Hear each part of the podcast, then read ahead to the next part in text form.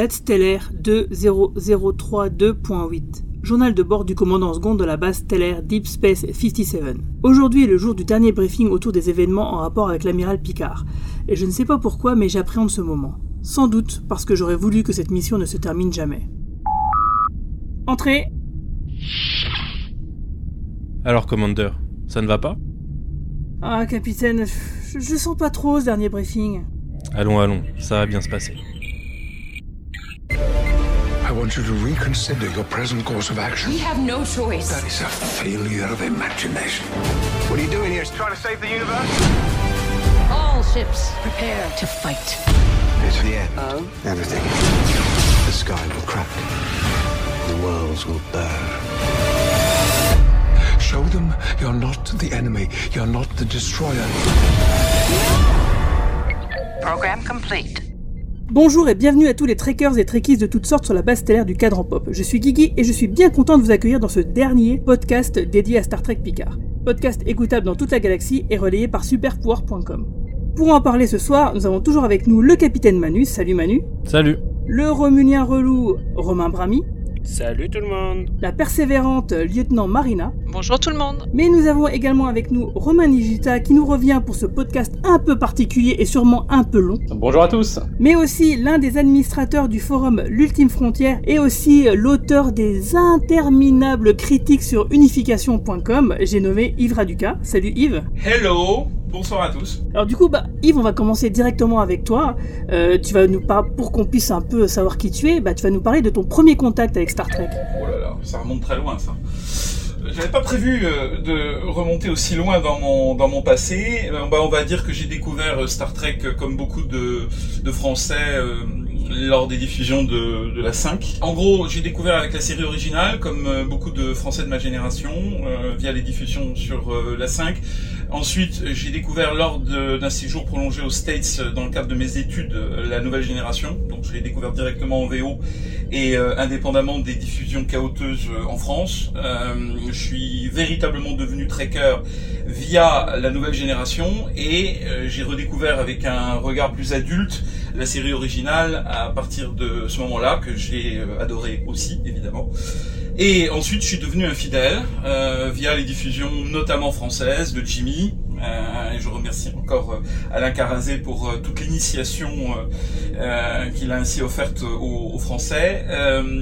J'ai poursuivi l'expérience tréquienne euh, avec beaucoup d'enthousiasme et je tiens à le préciser parce que je sais que ce n'est pas forcément le cas dans l'ensemble de la communauté jusqu'à la fin de la série Enterprise que pour ma part j'ai adoré. C'est enfin j'aime en fait d'une certaine manière j'aime toutes les séries Star Trek que je considère euh, entre 1964 et 2005 être une très longue série de 726 épisodes pour être précis et 10 films. Bon, en gros, j'aime les 5 séries historiques en y incluant même la série animée en quelque sorte.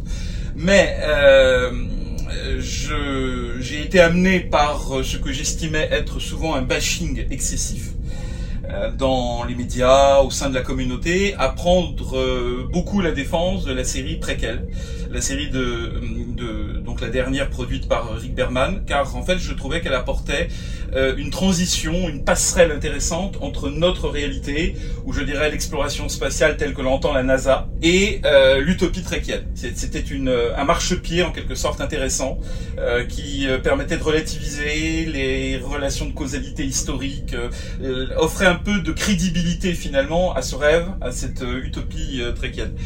C'est mon, mon amour de Star Trek est surtout euh, porté sur ce que je qualifie généralement le Star Trek historique entre 64 et 2005. J'ai bien entendu également beaucoup lu de l'univers étendu en VO, je le connais très bien. Et par la suite, j'ai suivi attentivement ce qui a été produit depuis 2009.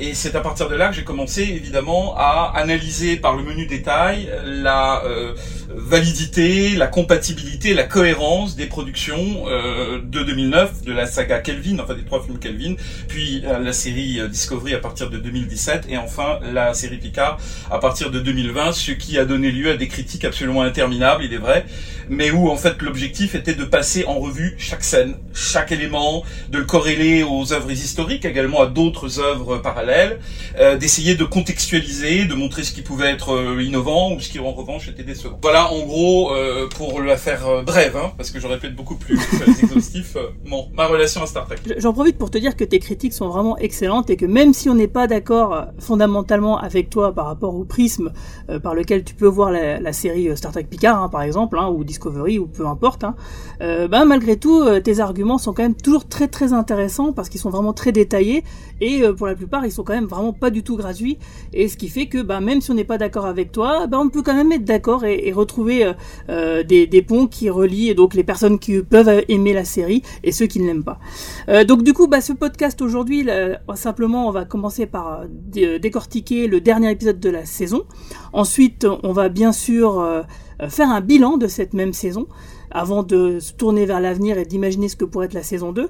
Et tout ça sera entrecoupé de capsules des anciens intervenants du, euh, du, podcast, hein, qui sont donc Martin Winkler, euh, Matou, euh, Quentin et Charles Albert. Que, on va commencer tout de suite d'ailleurs avec Marina et son résumé. Alors, résumé sans spoiler. Dans le season final de Star Trek Picard, intitulé Et in Arcadia Ego, Picard et son équipage sont confrontés aux Romuliens et aux Synthétiques dans un affrontement final spectaculaire qui rabat les cartes de la série. Merci Marina. Donc du coup, on va commencer directement, mais vraiment très très brièvement, par contre, euh, euh, pour la zone non spoiler.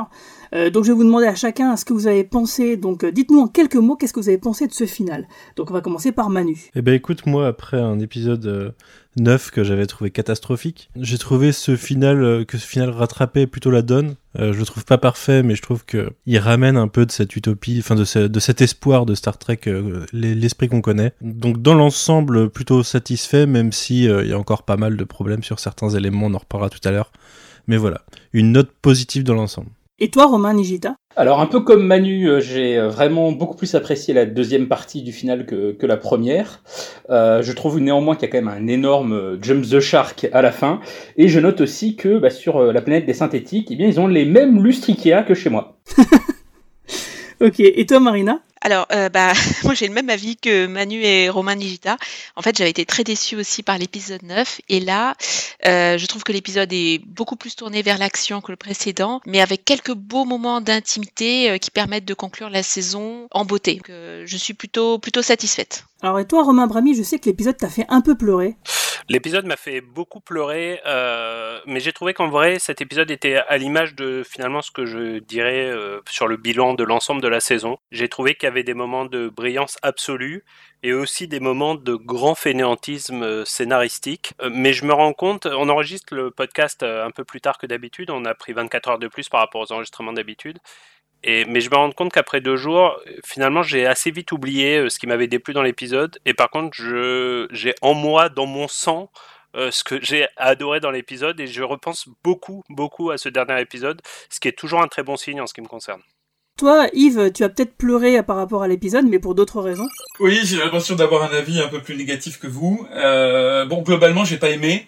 Alors, je tiens quand même à préciser, dans la perspective des critiques que j'avais euh, rédigées pour euh, toute cette euh, série, j'ai toujours attribué deux notes. La note épisode en lui-même, hors toute considération trekienne, et la note Star Trek, c'est-à-dire intégration à l'univers, éventuellement à l'esprit Star Trek également. Donc, évidemment, selon le point de vue, je peux soit vous rejoindre en partie, soit pas du tout. Vous voyez, donc voilà, j'adopterai peut-être pour me démarquer le point de vue essentiellement tréquien, mais je peux adopter également le point de vue euh, science-fictionnel général, si vous voulez.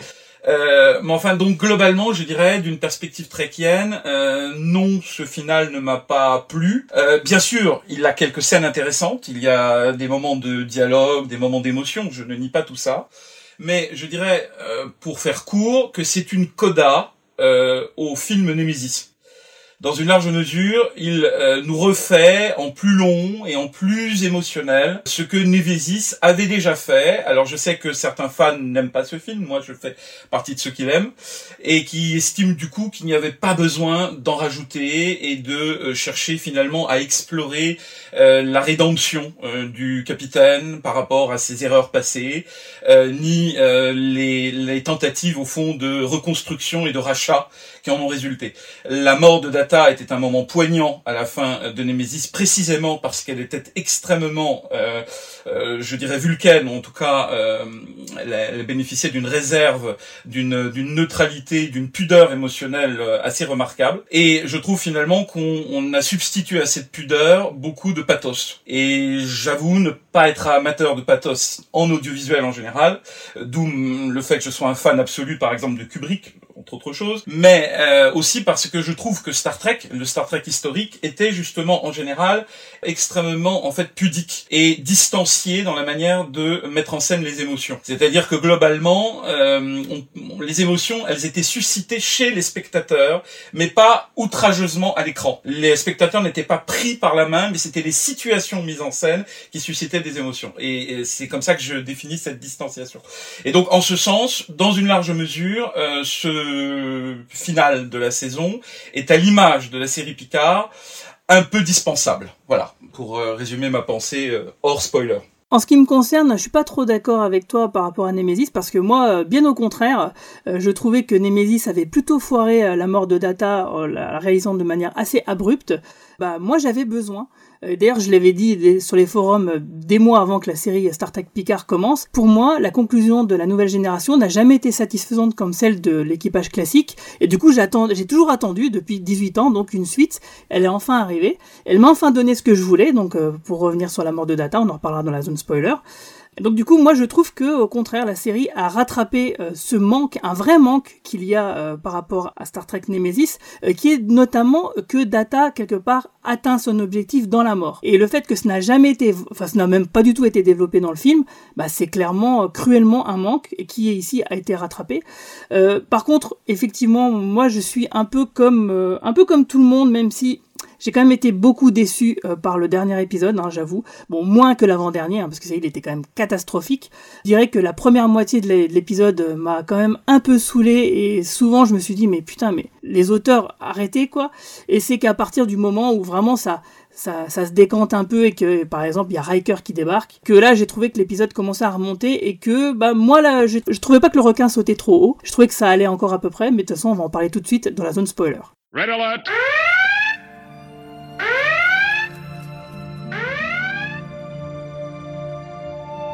Lucky you.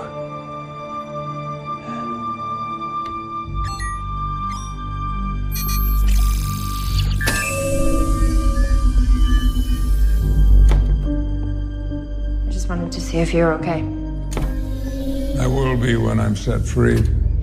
Picard, try to see this from our point of view. You choose if we live. You choose if we die. You choose. We have no choice. You organics have never given us one. To say you have no choice is a failure of imagination. Please, don't let the Romulans turn you into the monsters they fear. Program complete. Donc euh, là, plutôt que faire comme on fait d'habitude, c'est-à-dire euh, décortiquer un peu chaque scène euh, les unes derrière les autres, là j'ai regroupé un peu la majorité des scènes en, des blocs, histoire qu'on puisse vraiment parler un peu des personnages et de ce que impliquent leurs actions. Donc bah, le premier bloc concerne les retrouvailles de Narek et de Narissa sur le cube Borg, et donc plus globalement, on va dire Narek et Narissa. donc bah, justement, Yves, j'aimerais bien avoir ton avis là-dessus. Euh, je ne comprends pas comment euh, Narissa s'est retrouvée euh, sur le cube Borg dans cette scène-là. Car on en était resté euh, dans le neuvième épisode à Narissa qui se fait prendre d'assaut par les XBS. Le huitième. Puis finalement, elle est téléportée. Euh, huitième, oui. Elle, elle est téléportée dans le pré... oui, le huitième épisode exactement. Elle est téléportée donc au sein de la flotte, de la flotte en partance pour Coppelius. Et euh, finalement, euh, on la retrouve là, euh, sur la planète. Alors, est-ce que ça veut dire qu'en fait, elle ne s'était pas téléportée à, à bord de l'un des vaisseaux de la flotte qui faisait cap vers la planète des androïdes et qu'elle serait restée, elle serait restée clandestinement à bord du cube Mais alors, dans ce cas-là, je vois pas quelle aurait été l'utilité stratégique de se retrouver seule sans ses troupes romuliennes et sans savoir à l'avance que de toute façon Seven allait mettre le cap sur la planète des androïdes. Ou alors, est-ce que ça veut dire qu'elle est parvenue passer le barrage des orchidées géantes et euh, se téléporter ou atterrir sur la planète en loose day sans même se faire remarquer par euh, les les différents androïdes. bon, à la limite, ouais, pourquoi pas. Mais dans ce cas-là, il aurait fallu le dire, le montrer, le suggérer, expliquer comment elle est arrivée là. Mais je pourrais dire que c'est un petit peu un symptôme récurrent de la série, puisque on nous avait déjà fait le coup à bord du cube Borg avec Elnor qui débarquait comme une fleur sans explication, alors que le, le, le cube était sécurisé par les Romuliens, et visiblement il n'a eu aucun mal à se téléporter où il voulait, à retrouver euh, dans la cellule de la reine euh, la fine équipe. Bon, euh, voilà, enfin bon, pour moi c'est très inconséquent, mais passons outre le, évidemment le comment. Bon, ça j'en ai pris déjà, j'en ai fait mon deuil, pourrais-je dire, depuis un moment. Bon, bah les retrouvailles, pas grand-chose à en dire. C'est toujours le même niveau de dialogue assez assez stérile entre la, la le frère et la sœur. le personnage de Narissa quoi qu'ayant théoriquement gagné une certaine épaisseur par l'admonition.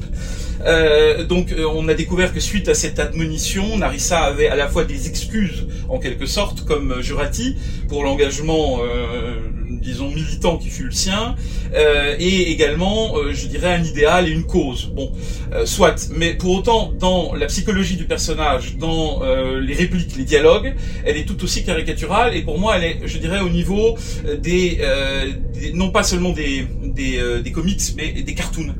C'est un personnage totalement cartoonesque en fait, avec des répliques risibles, auto-parodiques, totalement manichéennes. Et pour moi, c'est pas vraiment mieux quand je l'entends, par exemple, se satisfaire ou féliciter son frère d'avoir eu le courage d'assassiner euh, Saga par exemple, ah, bravo euh, petit frère, euh, tu, tu remontes dans mon estime.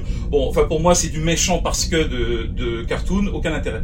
Donc je ne sais pas comment elle est là, elle n'a pour moi absolument aucun intérêt et elle ne servira que de contrepoint à l'affrontement cathartique avec Seven un peu plus tard. voilà, bon, pas, pas grand chose d'autre à dire sur cette scène. Euh, alors oui, juste pour répondre à Yves, d'abord sur son premier point, euh, en effet, bah, il y a quelques éléments qui ont été donnés par euh, Michael Chabon. Je pense qu'on les donnera au fur et à mesure de l'enregistrement de l'épisode.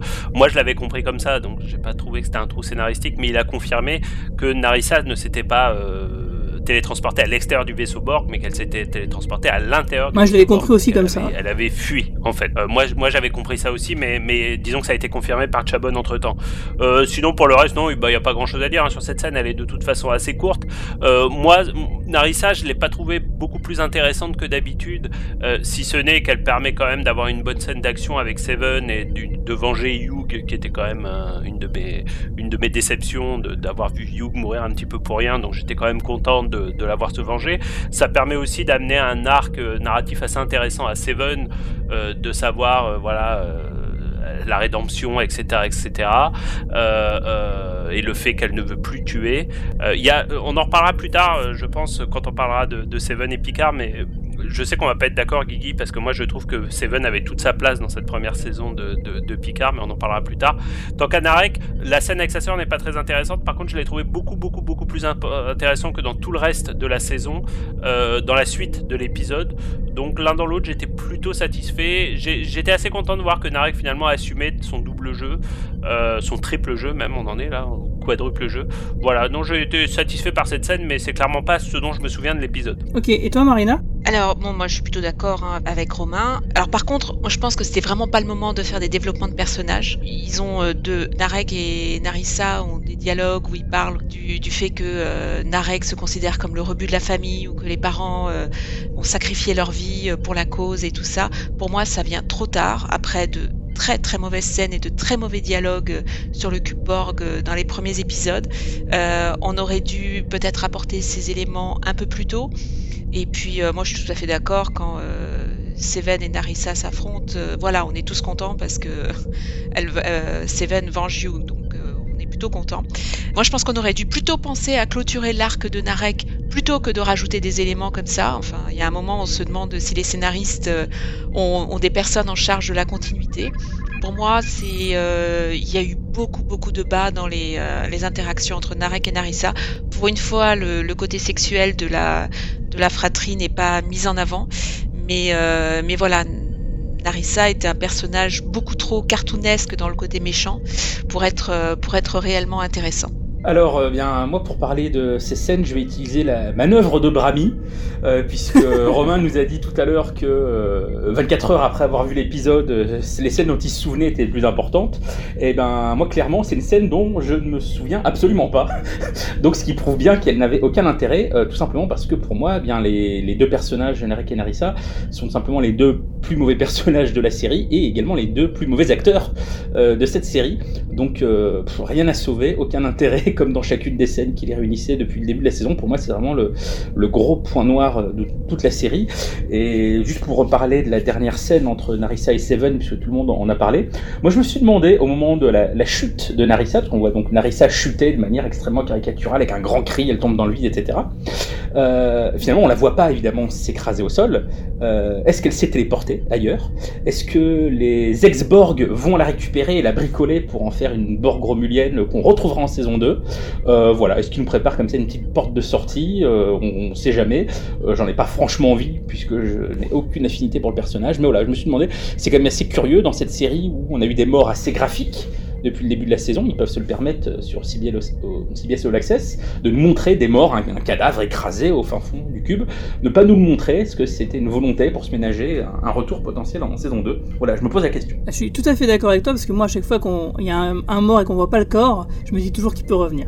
Et toi, Manu, qu'est-ce que tu en as pensé? Écoute, je vais pas trop dévier du sentiment général que c'est les deux pires personnages de la saison et que euh, leur traitement est assez catastrophique. Euh, la scène de la retrouvaille, elle ne fait que voilà, comme le dit Marina, accentuer le fait que Narek est le, rebut de la famille, mais c'est quelque chose qu'on avait un peu déjà compris par rapport aux épisodes précédents, et comme dans les épisodes précédents, on nous rabâchait un peu tout le temps la même chose et que il se passait tout le temps la même chose avec eux, c'était pas forcément nécessaire de le répéter là, et je, trouve ça très dommage par contre.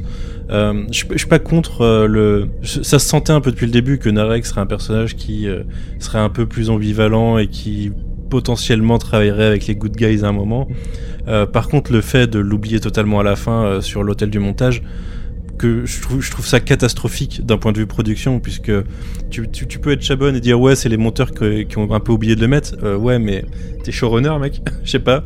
regarde tes épisodes, essaye de, de, voir la cohérence des trucs et, et de, de faire quelque chose avec. Mais j'étais très déçu de, de cette euh, fin complètement bâclée. Alors c'est bien de nous dire euh, sur Instagram euh, ce qu'il advient du personnage, c'est mieux de le mettre dans l'épisode. Mais ah, il, il, advient quoi du personnage? Tu le sais toi? Il nous dit, il dit dans les questions-réponses sur Instagram qu'il est censé être emprisonné par la fédération. En gros, ah, ok. Voilà. Sauf que est-ce que ça sera vraiment ça en saison 2 On verra, mais c'est l'idée qui été, enfin qui, était là quoi. Euh, donc est-ce qu'il y a une scène qui a été tournée? Est-ce que c'était coupé? Je ne sais pas. Mais en tout cas, nous on l'a pas la réponse. On a, on, une fin d'épisode qui nous montre un peu tout le monde sauf lui. Euh, la fin de Narissa, bah, c'est aussi, triste que le développement de son personnage qui est assez inexistant, quoi.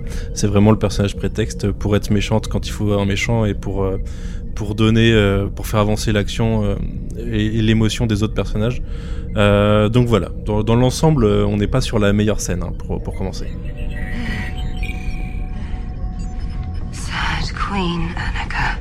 Six years old, and all she got for her birthday was assimilated.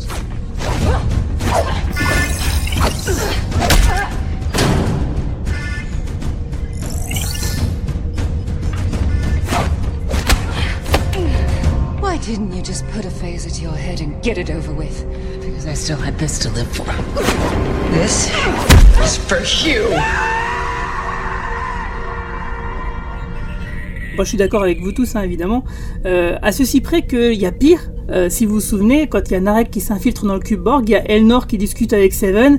Euh, et puis où justement il met en, c'est une scène, c'est un, bout de dialogue qui met en valeur plus, encore plus le fait que Elnor est sans doute plus que Narissa le personnage le plus inutile de toute la série. Euh, ceci dit, moi j'ai plutôt bien aimé cette scène. Du coup, c'est vrai qu'elle est un peu inutile, comme dit Marina, elle arrive beaucoup trop tard. Euh, ces éléments du background sur les deux personnages, Narek et Narissa, bah c'est pas dans le dernier épisode qu'il fallait le faire. Hein. C'était quand même beaucoup plus tôt, surtout que c'est un petit peu plus intéressant que leurs échanges précédents. Euh, j'ai quand même aimé un peu la blague un peu nulle quand Narek dit qu'il a retrouvé le village des synthétiques et que sa sœur lui demande combien il en a baisé. C'est un peu nul, mais j'avoue que je m'y attendais pas. J'ai trouvé ça un peu sympathique, même si on est d'accord, complètement con. Narissa, j'avais compris effectivement qu'elle s'était téléportée dans le cube Borg. Euh, je me demande qu'est-ce qu'elle a foutu pendant tout ce temps-là euh, et quel était son but exactement? Bah après, c'était de pouvoir tirer, utiliser le cube Borg pour tirer sur la sirène, la Sirena, mais bon, finalement, ça n'a aucun impact puisque Seven est là pour la court-circuiter. Euh, et c'est moi, c'est ce problème que j'ai par rapport à, à, Seven aussi, parce que j'ai aussi l'impression que sa présence est totalement gratuite et que euh, Narissa est là justement pour faire en sorte que la présence de Seven soit moins gratuite. Bah, ça fait quand même que ça reste un peu au forceps tout ça. Euh, même si effectivement on est bien content euh, que la mort de Hugh soit vengée entre guillemets, bah, moi j'aurais préféré quand même que Hugh ne soit pas tué euh, et que le rôle qui, qui était advolu à Seven, bah, ce soit Hugh qui le, qui le maintienne parce que par exemple la présence de Seven jusqu'à la fin, après donc là je, je, jump directement jusqu'à la fin de l'épisode, donc elle est présente dans l'équipage de, de Picard mais on sait pas quels les Ferrins Rangers euh, bah, qu'est-ce qu'elle en fait, quoi, quel est son parcours, qu'est-ce qu'elle fait exactement? Euh, il y a toujours aucune discussion entre euh, Picard et, Seven pour dire, en fait, la carte que je t'ai donnée, bah, tu l'as perdue, c'est Elnor qui m'a appelé, etc. Enfin, il y a des trous, y a des trous scénaristiques entre les interactions entre les personnages que je trouve que c'est vraiment, vraiment dommage et que, bah, du coup, effectivement, Narissa n'est qu'un personnage prétexte pour à la fois donner un peu de relief à Narek et donner des choses à faire à Seven quand je disais que la première partie de l'épisode était assez ennuyeuse, bien sûr, j'englobe cette scène là-dedans. Euh, Yves, tu avais quelque chose à rajouter, il me semble? Oui, je voulais répondre euh, à, Romain, Romain euh, en fait, euh, en invoquant finalement la réponse qu'a faite Manu juste après, enfin, en tout cas, en, y référant, c'est au sujet des justifications tardives qu'apporte quasiment systématiquement donc Michael Chabon sur Instagram, Twitter et tout globalement, euh, je pense que c'est quand même symptomatique d'une écriture assez bâclée ou du moins inconséquente lorsque l'on se sent toujours tenu d'apporter des informations complémentaires en dehors des épisodes à ce que les épisodes n'ont pas été capables par eux-mêmes d'expliquer. Euh, normalement, une œuvre, si elle est finie, elle se suffit à elle-même. Je ne suis pas contre le fait que par la suite des auteurs apportent des éclairages éventuellement complémentaires, mais pas au point d'assurer le SAV de l'épisode euh, dans l'heure ou dans la journée qui suit sa diffusion. Euh, et donc, quand on donne comme justification que euh, finalement, alors qu'elle s'était retrouvée toute seule, puisque l'ensemble du personnel romulien avait quitté l'artefact et était parti en direction euh, de Coppelius, que finalement Narissa restait à bord du cube, pourquoi est-elle restée à bord? Comment pouvait-elle deviner que Seven allait porter assistance à, à, Picard ou, ou à, à, la Sirena de manière plus générale? Comment pouvait-elle anticiper ce coup? Parce que c'est pas Narissa qui a contrôler. Ça, à la rigueur, c'est moins grave parce que tu peux très bien dire qu'elle a pu se téléporter là où elle a pu, à l'instant où. Parce que quand tu vois, il y a tous les XB qui lui tombent dessus. Ça, à la rigueur, c'est pas grave. Mais ça, ça pour moi, c'est vraiment un. Je dis pourquoi elle est restée Pourquoi elle est restée sur le cube? Quel était le sens de la mais peut Mais peut-être qu'elle a pas pu faire quand la flotte est partie? Ça, je trouve à la rigueur que ça peut, ça peut faire appel à l'imagination du téléspectateur. à la rigueur, c'est pas grave. À la base, elle était quand même supposée euh, mener euh, la croisade contre les androïdes. Et, et on avait la flotte qui l'attendait. Ouais, mais tu vois, tu vois, Yves, c'est là où je veux pas être d'accord avec toi, c'est que d'un côté tu dis que Chabon n'a pas besoin de tout expliquer sur Instagram, et de l'autre côté, euh, je dis ça pour toi, mais ça vaut pour des milliards de commentaires que j'ai vus sur les forums et sur les réseaux sociaux, euh, j'ai l'impression qu'on est une génération, on a besoin de tout nous expliquer, de nous tenir par la main sur chaque scène en fait. Euh, moi, ça, hein. Narissa, il y a plein de raisons d'expliquer avec mon imagination, sans Chabon, pourquoi elle est sur le cube Borg. Peut-être qu'elle s'est...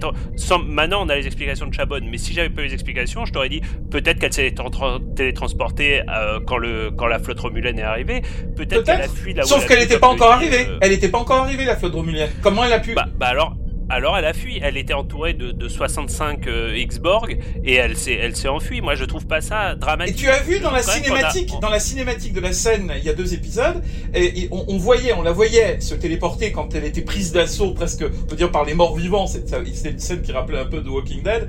Et euh, dans les secondes qui ont suivi, l'ensemble de la flotte a jumpé en euh, distorsion. Donc il y avait quand même une, une, une continuité dans, dans, la, dans le montage qui suggérait. Moi, je l'ai pas compris comme ça, tu vois. C'est ce que tu dis a du sens, mais euh, ce n'est pas suffisamment appuyé par ce qui est ce qui est mis en, en scène dans, dans l'épisode. On peut très bien le comprendre autrement. Je, je, je, je comprends bien. Et, mais et ce que je veux dire, c'est que là, c'est pour ça que moi je fais un distinguo entre le cas de Narek, où là quand même la dernière fois où on voit Narek, il est par terre, euh, euh, tenu en, en, en respect par un, un synthétique alors qu'il s'adresse à Soji, et c'est la dernière image qu'on a de lui de toute la saison. Et, et là, par contre, c'est vraiment problématique. Alors que le cas de Narissa, oui, comme dit Romain, on peut imaginer ce qu'on veut, euh, ça marche. Parce que d'ailleurs, moi, je l'ai compris Le- comme le- ça. L'oubli, l'oubli au montage de, de Narek, euh, Ça, on c'est peut aussi imaginer contre. ce qu'on veut. Mais non, non, oui, mais, on peut oui, imaginer. mais non, parce que là, là, du coup, c'est une conclusion. Et la conclusion, euh, c'est qu'il y en a pas en fait. C'est un personnage qui a été dé- qui a été développé toute une saison, et là, il y a zéro conclusion à ce personnage-là. C'est pas en même temps, euh, Na- Narek, c'est pas forcément le personnage qui a suscité la plus grande sympathie euh, des spectateurs. Certes, mais tu vois, il est, il est quand même plus intéressant, il est quand même plus important que Narissa. Et, et c'est, pour ça que y a, je trouve que c'est deux cas de figure complètement différents. Il y en a un où à la rigueur, effectivement, on peut comprendre que euh, tout ne soit pas expliqué, surtout que c'est pas très intéressant de le savoir.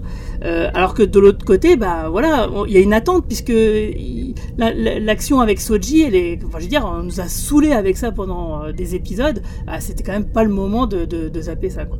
Bon, est-ce que ça change quelque chose que Narek euh, ait été, par exemple, euh, rapatrié par euh, ses compatriotes euh, romuliens ou qu'il ait été euh, euh, emprisonné par la Fédération? Est-ce que, franchement, Disons que par contre, là, on, on reste sur un, un, un final où on se dit, mais au fait, Narek, il est où? Et c'est quand même beaucoup plus problématique il y a que... la euh, série, la série n'est pas terminée. Il y a une deuxième saison. On peut en dire autant pour Narissa. Est-ce qu'elle est vraiment morte ou pas? Tout Comme à vous fait. Non, tout à j'espère que t'as raison. Mais c'est vrai que t'as as raison, mais c'est vrai que là, t'as quand même une saison qui se termine avec une conclusion pour la plupart des personnages principaux.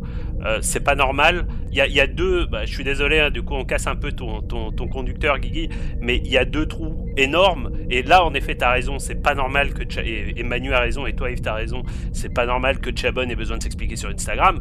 T'as quand même tous les ex-Borg qui à la fin disparaissent complètement de l'histoire, alors que pour le coup, là, on est au cœur de, de, de ce qui faisait quand même le cœur de avec les synthétiques, la place des synthétiques, la rédemption des synthétiques, et Tanarek.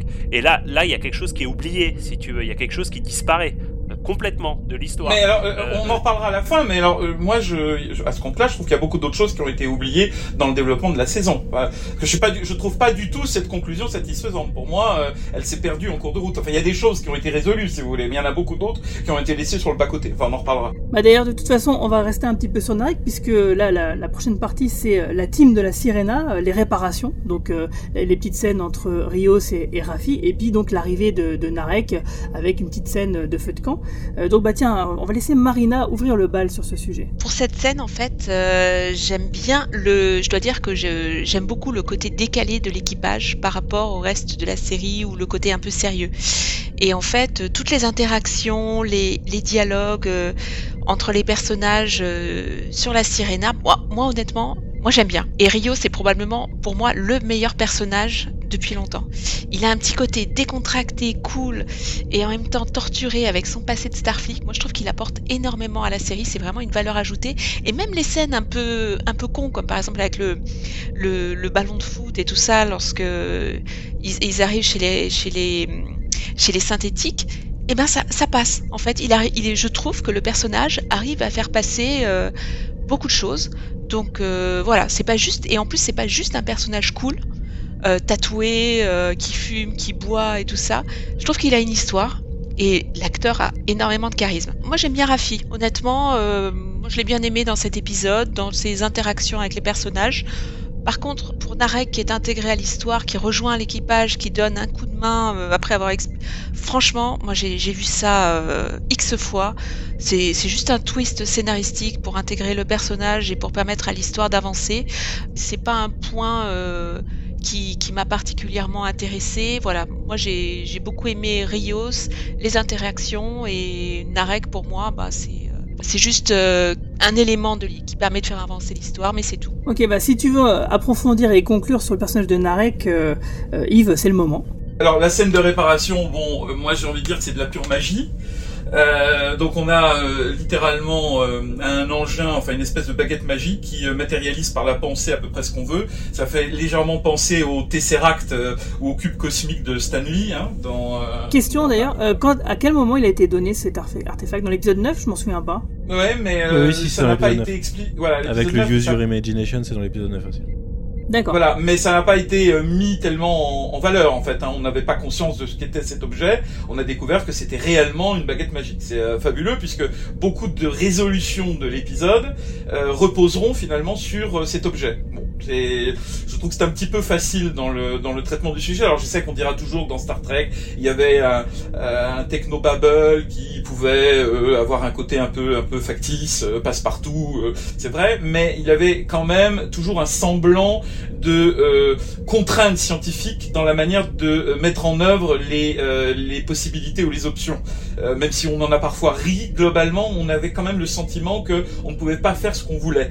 Euh, L'idée d'un objet extraordinaire qui permet euh, par la pensée de résoudre tous les problèmes, je trouve, voilà, je parlais de Tesseract de, de Stanley dans, dans, dans les Avengers, par exemple, bon, c'est un petit peu le, le, le même type de procédé. Star Trek étant quand même une science-fiction un peu plus heavy, sans être vraiment hard, mais un peu plus heavy quand même que euh, le Marvel Cinematic Universe. Bon, enfin bref, donc euh, cette euh, cette scène-là, bon, elle a, elle n'a qu'un intérêt relativement limité, mais elle, elle est nécessaire pour le développement de l'intrigue. Donc oui, euh, clairement, euh, grâce à ça, le vaisseau est, est réparé, la Sirena est réparée en un tournement. Ensuite, euh, lorsque euh, Narek euh, se pointe et euh, finalement est accueilli à bord et raconte donc toute l'histoire, tout l'historique du Ganmadon, l'allusion à Armageddon est, est assez euh, est assez euh, pesante euh, pour ne pas dire un peu caricaturale. Euh, oui, bon, euh, c'est une histoire euh, tout ce qu'il y a de plus traditionnel comme on en voit dans beaucoup de fantasy. Euh, rien de particulièrement innovant, euh, même je dirais assez prévisible dans la dans la structure. Je ne sais pas pourquoi, comme par hasard, cette, ce conte, cette narration portant sur un vieux mythe euh, se déroule autour d'un feu. Je trouve que c'est un peu cliché là encore. Ouais, mais ça le fait, ça le Euh, fait. Ça le fait, mais c'est un gros cliché. Voilà. Je suis pas très adepte justement des clichés. Bon après, euh, oui, bah toutes les allusions à Ragnarok, enfin toutes les fins du monde. euh, assez, puis, euh, il y a quand même des petites notes d'humour, tu vois, quand il dit est-ce que vous savez, machin et tout, puis ah non, non, ça on le savait pas, quand il fait la description de toutes les horreurs. Tu vois, il y a quand même, il y a quand même une petite Il y a une distance. pointe tu vois. d'autodérision et je connais le procédé euh, qui est très souvent utilisé quand quand les auteurs introduisent des clichés dans leur narration, histoire que ça ne soit pas pris trop au sérieux ou qu'une partie du public ne s'indigne pas du cliché. Alors ils ils dérident en quelque sorte, ils dédramatisent en introduisant un humour autoréférent, une espèce de, de façon autodérisoire de se moquer de soi-même. Je, je me souviens d'un épisode et je me souviens d'un excellent épisode pour le coup de la série Stargate SG1, un épisode méta qui était le 200e euh, dans la dixième saison, où il y avait l'histoire d'un alien, un extraterrestre qui était devenu producteur à Hollywood. Il avait fait toute une leçon. Il y avait plein de Extreme. dommages Ouais, ouais, ouais, il y des de X-Files et tout, je me souviens. Ouais, excellent, avec une parodie d'ailleurs de Scotty, de Star Trek, de Farscape, etc. C'était un, un bel épisode. Et il fait une petite leçon de d'astuce et de manipulation euh, en, en tant que showrunner.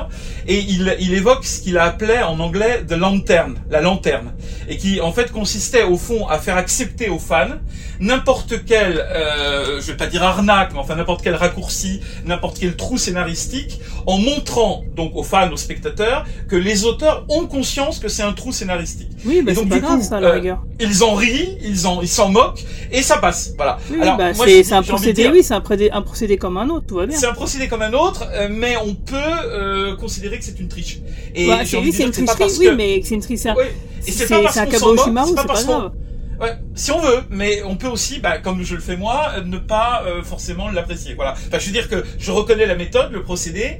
euh, je, comprends que les auteurs l'ont compris et, l'ont admis, mais c'est pas parce que finalement ils l'admettent que c'est moins une triche. Sans doute, mais en tout cas, tant que c'est pas euh, constant, que c'est pas trop régulier, je pense que ça passe très bien. Et toi, Manu, qu'est-ce que t'en as pensé?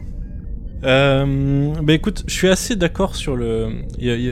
Imaginez un petit peu ce truc magique euh, euh, pour, euh, pour tout réparer par la pensée, parce qu'autant je suis assez. je trouve ça pas déconnant que ça se connecte sur une interface neuronale pour savoir ce que tu as en tête et aller faire ce que tu veux. Par contre, Euh, on est dans un monde où on a des réplicateurs qui peuvent te faire ce que tu veux, mais à partir d'énergie, à partir de matière. Là, euh, le truc fait ce qu'il veut, mais à partir de rien. Et là, on, passe de la science à la magie, et ça, ça m'emmerde un peu. Euh, par contre, euh, j'ai bien aimé la scène, ne serait-ce que pour la relation Rios-Rafi, qui sont des personnages Rios que j'aime dès le début, et Rafi qui a fini par euh, entrer dans mon cœur avec le temps parce que le personnage s'est développé. Euh, et euh, suite à l'arrivée de Narek, l'histoire de la légende, bah écoute, je l'ai, je l'ai accepté, je l'ai, vécu comme ça. Moi, je, suis un peu emmerdé depuis le début de la série par cette redcon de de légende. Excusez-moi cette redcon de légende romulienne. Désolé, ce n'est pas le Covid-19. Euh... mais mais euh... Par contre, je trouve ça un peu facile, une légende de, de destructeurs qui sont deux sœurs euh, dans un monde romulien, donc qui se base littéralement leur nom se base sur la légende de Rémus et Romulus, qui sont deux frères qui ont construit quelque chose. Et là, on a deux sœurs qui sont euh, qui apportent la fin du monde. Et cette histoire de de l'histoire s'est déjà produite et se répète un peu un peu un peu facile. Après je voilà, je suis je suis emmerdé par l'ajout de légende par le par cette redcon voilà de continuité. Euh, cependant, je trouve que les scènes marchent bien. j'ai bien apprécié moi cette, cette introduction de Narek au sein du groupe. Euh, et c'est un petit groupe qui marche bien. Alors après, je trouve ça un peu, euh, je trouve ça un peu déconnant. Mais on en parlera peut-être après des scènes où euh, les personnages partent du vaisseau quand il y a d'autres personnages qui arrivent au vaisseau pour aller là d'où les autres personnages sont arrivés. Les, ils se croisent jamais et euh, ils échangent juste de place en fait. Et derrière euh, tout leur plan, Rios, Rafi et Narek, euh, ils nous foutent tout un plan pour rien et les personnages derrière, une fois que l'action s'est lancée, euh, ils disparaissent en fait de l'intrigue. Euh, ils, vont se battre contre les robots, mais ils disparaissent de l'intrigue quand Picard se met à parler avec Soji. Il n'y a plus que qui compte et derrière on sait pas du tout ce qui se passe en fait. Il n'y a plus aucune. Euh, l'action en pause en fait. Je suis assez d'accord avec Yves. Moi, j'aime pas la magie dans Star Trek. Star Trek, ça marche avec une forme de science alors la science de Star Trek c'est forcément euh, n'importe quoi, mais enfin n'importe quoi, on se comprend. Mais mais mais euh, je trouve que là c'est de la magie, c'est plus de la science. Euh, mais surtout, j'ai pas compris à quoi ça servait en fait. J'ai pas compris ce que ça a amené d'amener cet outil là à cet endroit là. Je pense que les deux scènes que ça a amené, c'est-à-dire la réparation du vaisseau et ensuite la euh, Picard maneuver euh, puissance 10, il y aurait eu moyen de la mettre en place avec un petit peu plus de technobabble à l'ancienne, avec une explication pseudo-scientifique qui, moi, m'aurait semblé plus proche de Star Trek que euh, l'outil de l'imagination. La seule explication que je vois, c'est pour nous montrer que les races Android et euh, j'appelle ça la race Android faute de meilleurs mots, euh, est extrêmement avancée par rapport à la race humaine. Mais à part ça, j'avoue que j'ai pas très très bien compris l'intérêt de, cet outil. Euh, pour le reste, euh, je suis d'accord avec Manu, j'adore l'interaction entre ces deux personnages.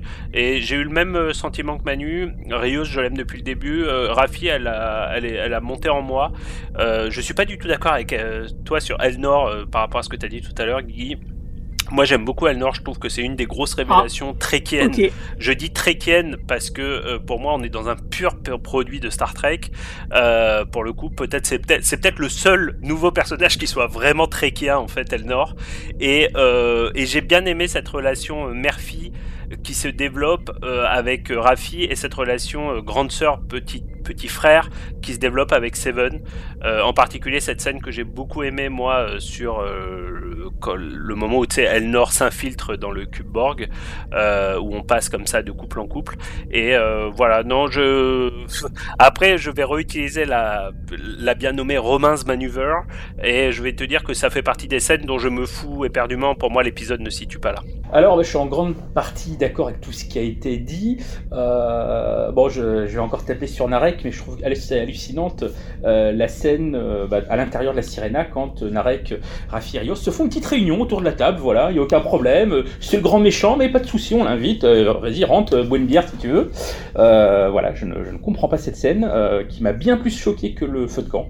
Le feu de camp, moi j'ai trouvé ça au contraire plutôt, plutôt sympa. Tout ce qu'il raconte sur les légendes romuliennes, bah, contrairement à ce que disait Manu, moi je trouve pas du tout que ce soit de la redcon. Pour moi, c'est juste de l'approfondissement de la mythologie des Romuliens. Euh, après, en effet, on peut y voir des, facilités, des clichés, tout, ce qu'on veut. Ça m'a pas trop choqué, mais pour moi, c'est vraiment on approfondit euh, la, connaissance des Romuliens qu'on ne connaît pas tant que ça euh, jusqu'à présent. Et puis après, voilà, euh, exactement comme tout le monde l'a dit, le fameux gadget euh, des synthétiques pour tout réparer euh, par la puissance de l'imagination, j'ai trouvé, pour moi en effet, c'était l'un des deux énormes Jump the Shark. Pour moi, il y a celui-là et il y a le Golem, on en reparlera tout à l'heure, mais pour moi, voilà, ce sont les deux énormes. C'est plus que des facilités, c'est limite du foutage de gueule, et surtout, ça remet en cause bah, toute la logique et toute la tension d'un épisode de fiction.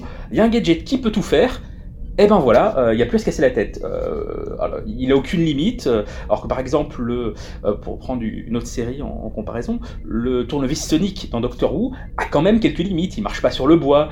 voilà, il y a des choses comme ça. Donc même si c'est un truc à tout faire, le Docteur n'arrive pas à se sortir de toutes les situations grâce à son tournevis Sonic. et d'ailleurs, des fois, il en est privé. Il faut qu'il trouve d'autres solutions. Là, on a vraiment un truc qui potentiellement, et eh ben voilà, s'il est synthétique, le fabriquer en masse, et eh ben il n'y a plus besoin d'avoir le vaisseau spatial ni quoi que ce soit dans Star Trek. Ben, tout le monde a son petit euh, son petit couteau suisse euh, fabriqué par les synthétiques, et puis euh, bah voilà, on peut tout faire avec tout. Ce sera peut-être le, sujet de la saison 2, qui sait? Bah, j'espère pas. C'était une blague, évidemment. Euh, bah moi, pour, en ce qui me concerne, moi, je suis assez d'accord avec tout ce qui s'est dit hein, de manière euh, globale, euh, surtout concernant Rafi, parce que je sais pas si vous vous souvenez, j'avais été un peu déçu par ce personnage-là au tout début dans les premiers épisodes, et effectivement, depuis deux trois épisodes, et notamment avec celui-ci, bah, j'ai trouvé que peut-être, alors je sais pas si ça vient de l'actrice, si ça vient de simplement le fait qu'elle ait des interactions avec d'autres personnages que Picard, bah, j'ai trouvé que voilà, elle avait trouvé sa place et que finalement j'avais apprécié, que j'avais enfin réussi à l'apprécier, presque au non, j'exagère, pas au même titre que Rios, parce que c'est vrai que pour moi Rios c'est vraiment la révélation de la, saison, de la série. Euh, mais Rafi, euh, effectivement, euh, j'ai trouvé que son interaction avec Rios fonctionnait bien, mais puis même avec tous les autres personnages, et je me suis vraiment fait à son caractère. Euh, donc j'ai trouvé quoi la scène de réparation euh, un peu what the fuck. Ben, moi l'histoire de l'artefact j'ai complètement oublié dans l'épisode 9 qu'il avait été donné. Euh, j'ai du mal à comprendre comment il peut fonctionner, comment Jurati peut l'utiliser après, comment elle puisse, même avoir l'idée de l'utiliser. Enfin, alors qu'il n'y a pas eu de mode d'emploi, il n'y a pas eu de formation, quoi. Je veux dire, personne n'a expliqué comment ça devait fonctionner ce truc. Voilà, c'est un, des points qui m'a vraiment fait tiquer également. Euh, moi, l'introduction de Narek au sein du groupe, euh, bah, moi je la trouvais plutôt logique, euh, parce que oui, c'est le grand méchant entre guillemets, hein, mais finalement il n'est pas si méchant que ça. Hein. De son point de vue, il essaie de sauver la galaxie hein, quand même. Puis bon, bah, il fait ce qu'il juge être, et puis il a l'air d'être quand même un petit peu sensible, ce qui fait peut-être que c'est le, canard boiteux de, la famille des, méchants romuliens. Mais donc du coup, je trouve quand même plutôt ambivalent, et le fait qu'il travaille avec cette équipe là qui n'a pas une moralité au top non plus, Bon bah ça, j'ai pas trouvé que ça dénotait tant que ça. Après effectivement, je suis d'accord hein, pour le, côté mythologique des Romuliens. Bien sûr, on est dans le cliché, mais le fait qu'il y a une mythologie avec deux sœurs euh, d'un truc qui vient d'une mythologie avec deux frères, bon, je me dis bon voilà, c'est une espèce de cohérence, de continuité, hein, même si c'est un petit peu con, on est d'accord. Enfin voilà. Euh, du coup, bah et c'est vrai que, comme disait Manu, euh, il y a un truc quand même qui est chaud, c'est que on a euh, Picard et Jurati qui s'enfuient du village des synthétiques pour aller dans la Sirena, tandis que l'équipe de la Sirena va dans le village des synthétiques, ils auraient pu se croiser. C'est quand même un peu ridicule ce, transvasement de personnages. Bon, on se croirait dans Prometheus un peu. Oui, c'est un peu ça. en fait, ils auraient, moi j'imagine que vu que le plan euh, tombe un peu à l'eau, euh, finalement, ils auraient très bien pu, enfin les scénaristes, hein, si j'étais à leur place, bah, je l'aurais pas fait, hein, ce, plan pourri à, base de ballons de foot, euh, et j'aurais fait en sorte que bah, l'équipage de la Sirena soutienne Picard bah, dans les scènes qui suivent. D'ailleurs, du coup, on va en parler hein, de, ces scènes-là, de, ce plan un peu pourri. Euh, et aussi, euh, surtout, du docteur Song Junior, parce que moi, j'ai pas très bien compris en fait ses motivations à ce bonhomme, parce que dans l'épisode 9, à partir du moment où il y a un organique qui bute un de ces euh, synthétiques, bah, le mec, il pas de problème, ok, on va appeler une, race extraterrestre super balèze qui va niquer tous les biologiques de la galaxie, moi y compris peut-être, hein, pourquoi pas. Ok, ça me pose pas de problème. Et puis à partir du moment où il découvre que bah, finalement Sutra, donc l'une des synthétiques, est tué une de ses sœurs, bah il change complètement d'avis et le, plus gentiment du monde, il va euh, se joindre à la groupe de la sirène. Et j'ai trouvé ça quand même très très bizarre, ces revirements un peu chelous comme les revirements de, Jurati, mais ça on en parlera plus tard. Donc euh, bah, Romain Brami, qu'est-ce que tu as pensé toi de, de ce plan un peu bizarre quoi. Moi j'ai trouvé que le, développement du personnage de Sung euh, était beaucoup plus intéressant dans cet épisode que dans le précédent. J'ai trouvé qu'il était très euh, euh, très bidimensionnel dans le dans, dans le premier, pas très intéressant. Il est méchant comme à peu près tous les Sung qu'on a rencontrés depuis de, de, depuis le début de Star Trek. là j'ai trouvé que j'ai assez aimé son, revirement. J'ai trouvé qu'il jouait bien la déception quand il se rend compte que Soutra elle-même, euh, finalement, a commis, le crime sur sa propre sœur. Euh, simplement, moi, finalement, ça n'a fait que relever ce que je n'avais pas aimé dans l'épisode précédent, euh, ce qui est pas lié à Sung directement, mais je n'ai toujours pas compris le personnage de Soutra, en fait. Je n'ai pas compris ses motivations, j'ai pas compris ce qui expliquait que c'était une, tueuse obsessionnelle. Et c'est probablement ce qui m'a le plus gêné dans les deux épisodes. Je n'ai pas compris ce personnage, en fait. Je sais pas si ça fait partie des scènes qui ont été coupées au montage ou juste que c'est un personnage qui est profondément mal écrit, mais euh, je trouve le personnage de Sutra beaucoup plus dérangeant que le personnage de Sung, qui finalement est un, est un peu un, savant fou euh, qui passe d'un extrême à l'autre. Euh, bon, ça m'a pas, ça m'a pas troublé plus que ça. Alors moi, bon, moi j'étais pas là la, semaine dernière pour l'épisode précédent, donc juste en, deux mots, je voulais parler du personnage, du, du, fils caché de Sung. Euh, bah voilà, c'est aussi ridicule que je viens de le dire. Le fils caché de Sung, dont on n'avait jamais entendu parler, qui revient. J'ai l'impression que la seule justification au personnage, c'est juste de donner plus de scènes à Brent Spiner, euh, ce qui en soi est, super sympa parce qu'on adore tous Brent Spiner, mais quel est l'intérêt d'avoir un, énième fils de Sung alors que l'or est quelque part? Euh, voilà, j'aurais bien aimé un petit twist. Euh, non, en fait, c'est l'or. Euh, bah non, je ne, je ne comprends toujours pas l'intérêt du, du, personnage. On, aurait pu faire la même intrigue sans lui. On aurait pu avoir bah, les, les, synthétiques qui ont pu prospérer grâce à Maddox. Et puis voilà. Et pourquoi ramener Sung, hormis donner des scènes à Brent Spiner? Je ne, voilà. avec la deuxième partie, je n'ai toujours pas compris l'intérêt. Euh, le fameux plan à, à coup de grenade de football, euh, bah, en effet, là, ça fait encore partie des trucs où des scènes où il y a des trous, euh, on nous fait un énorme build-up et puis au final, ça ne débouche sur rien et, euh, euh, on perd complètement de, vue tout ça euh, là aussi. Et on s'en fout finalement au, fur et à mesure de, de l'épisode. Et sinon pour revenir sur ce que disait Romain Brami à propos du personnage de Soutra et des synthétiques d'une manière générale grosse déception de toute façon la planète des synthétiques et leur petit village façon hippie qui ressemble à un des plus mauvais enfin on dirait une caricature de Star Trek en fait cette planète. Ça ressemble aux planètes de hippie qu'on avait dans la, dans la série originale, où on dirait euh, l'épisode, je me souviens plus le titre de l'épisode, l'épisode avec Wesley Crusher dans la première saison de Next Generation, où il tombe pareil sur une planète idyllique où en gros faut pas euh, marcher sur la pelouse et faut pas envoyer un ballon. Euh... Eh ben on dirait, on dirait cet épisode-là, tellement c'est ridicule et c'est cliché. Je ne... en intro de ce podcast, tout je disais, tiens, sur cette planète-là, ils ont les mêmes lustres Ikea que chez moi, ce qui est vrai. Quand euh, Picard à la fin se réveille, vous voyez, il y a des lustres au plafond, des espèces de globes découpés un peu genre euh, étoile de la mort. Et eh ben, j'ai le même, ça s'achète chez Ikea, ça coûte 50 balles. Cette planète est ridicule. Voilà, rien ne fonctionne sur cette planète. Pour moi, c'est hormis les, deux Jump the Shark dont j'ai déjà parlé, euh, en, termes de, de construction d'univers, en termes de mythologie, rien ne fonctionne. Alors que c'est quand même le truc qu'on attend depuis le début de la saison depuis le début, c'est l'objectif, c'est d'aller sur cette planète. C'est de, remonter à la source de ce qui a enfanté les descendants de Data. Quelle déception quand même C'est ultra cheap, c'est cliché, c'est vieillot. Euh, voilà. pour moi, c'est vraiment, euh, au-delà de la construction scénaristique, c'est pour moi la plus grosse déception en termes de, concrétisation de l'univers. Bah moi, je suis d'accord avec euh, les deux Romains. Au sujet de, de Song Junior, tout à fait. Moi, je reste sur ma position de la semaine dernière, c'est-à-dire que je ne comprends pas ce personnage complètement parachuté dans cette histoire. Je pensais qu'il allait y avoir un twist, qu'on allait découvrir qu'en fait c'était un synthétique ou quelque chose. Mais, mais ce personnage dont on n'a jamais entendu parler, alors que comme le disait euh, Roman Nigita, il y a l'or quelque part qui est un personnage avec euh, beaucoup de nuances et beaucoup de beaucoup de beaucoup de background. Là, le personnage pour moi, il est parachuté et ça n'a rien à voir avec la performance d'acteur de Brent Spinner qui est vraiment très très bon et qui arrive à différencier tous ces personnages quand il joue Data à la fin et tout. C'est, on sent que c'est un, un bon acteur, mais là, c'est écrit un petit peu euh, n'importe comment. Euh, sur Sutra, euh, franchement, enfin, c'est, n'importe quoi. Cette histoire de ballon de football qui explose, bon, c'est cool, mais honnêtement, on s'en fiche, ça n'apporte absolument rien à l'histoire.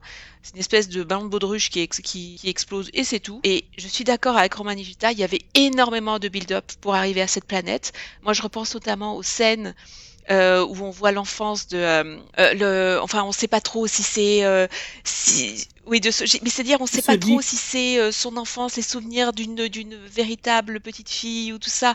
Il y avait énormément de build-up sur cette planète. On, on, la voyait regarder à travers la fenêtre ces, ces deux lunes rouges et tout ça. Il y avait énormément de possibilités et on arrive sur cette planète moi qui m'a profondément énervé parce qu'effectivement c'est une caricature de Star Trek avec ses drapés à l'antique, ses torses parfaits, euh, bodybuildés et tout ça. Euh, c'est pas ça qui m'intéresse dans Star Trek. Et euh, pour moi c'est une caricature de cette planète, c'est une caricature de Star Trek alors qu'il y avait énormément de potentiel dans les scènes de build-up. Moi j'aime bien le plan du, ballon de football. Euh, je, trouve ça marrant en fait et comme j'aime bien l'équipe euh, et j'aime bien un peu cette dynamique avec Narek en, faux prisonnier, ça fait vraiment le truc kitsch euh, de, série ou film à l'ancienne. Je trouve ça, je trouve ça assez drôle en fait, et je trouve que, que pourquoi pas, ça a participé honnêtement à mon appréciation de cet épisode. Euh, sinon, bah, je le disais tout à l'heure, en fait, je suis un peu gêné euh, de, du fait que leur plan, euh, au final, il soit flingué en, en, un quart de seconde quand ils font exploser le ballon et que derrière, il y a un combat contre des robots dont on n'a pas la fin, en fait. il se passe, comme je disais, l'action semble mise en pause. Euh, et pour, euh, pour le professeur, bah, je vais vous répondre sur euh, quelle est son utilité en fait et quelles sont ses motivations. Pour moi, il a les motivations dont les scénaristes ont besoin au moment où ils en ont besoin. ce qui fait qu'il semble pas cohérent entre l'épisode 9 et l'épisode 10. Et ça, c'est un peu dommage, c'est sûr. Hein. Je, trouve que on aurait eu juste le docteur de, de l'épisode 10, ça serait passé. L'épisode 9 avait pas mal gâché les choses. Euh, alors que là, je le trouve cohérent sur l'ensemble de l'épisode. Je trouve qu'il marche bien. Le... On, aurait pu avoir euh, voilà une vraie volonté de d'un mec qui se sacrifie, qui sait que les organiques sont tout pourris et que faut peut-être laisser les synthétiques euh, prendre le pouvoir au risque de sacrifier sa vie. Euh, on a la métaphore de la mère qui se sacrifie pour ses enfants, là ça aurait été le père qui se sacrifie. Euh, mais, euh, mais voilà, c'était mal expliqué la semaine dernière, donc ça, ça tombe un peu comme un, cheveu sur la soupe, et surtout son revirement au cours de l'épisode. Mais sinon, sinon bah, j'aime bien Brent Spinner, donc j'étais content de le voir. Mais voilà, il a été gâché la semaine dernière, ça allait pas rattraper forcément cette semaine. Quoi. Ok, et toi Yves? En deux mots? En deux mots, c'est une grosse contrainte. Euh, j'aurais beaucoup à en dire. Surtout que j'étais justement pas là la semaine dernière. Et à propos euh, du fiston euh, Sung, j'aimerais développer quelques, choses si c'est jouable. Ok, donc alors déjà à la base, effectivement, je vais pas reparler de la planète. Vous l'avez très bien dit. Je l'avais d'ailleurs écrit la semaine dernière dans ma critique. qu'il s'agissait la planète et surtout Sainte-Ville, qu'il s'agissait d'une caricature de Star Trek.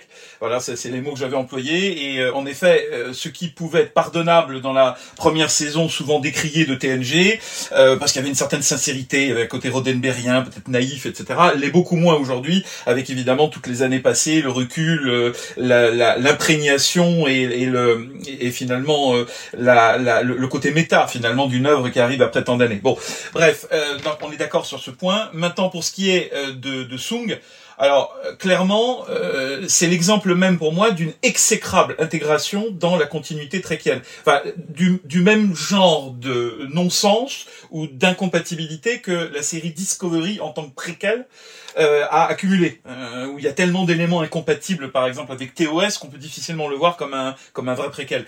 Là, il y a beaucoup d'éléments qui sont incompatibles dans Picard avec euh, ce que TNG a montré. Et l'histoire effectivement du euh, fils caché, c'est pas juste qu'on en a jamais parlé. Oui, on en a jamais parlé dans TNG, c'est évident.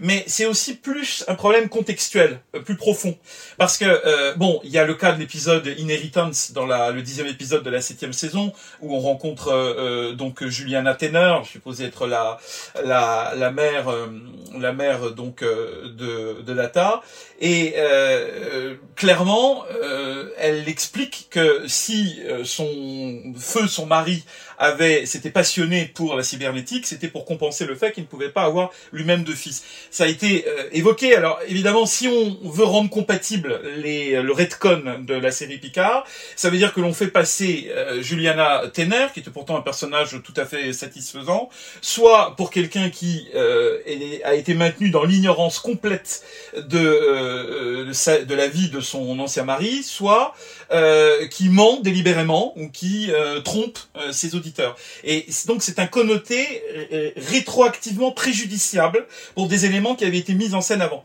Mais en amont, euh, ou plutôt en aval en l'occurrence, euh, c'est aussi tout un contexte dans la relation avec la cybernétique à l'époque de TNG. C'est-à-dire qu'on nous a montré tout au long de la série TNG que Data était assez unique, tout comme euh, euh, son, son frère Lore, que euh, il faisait l'objet d'une convoitise de l'ensemble des euh, scientifiques de la Fédération parce que le travail de euh, Nguyen Song était considéré comme unique et non reproductible.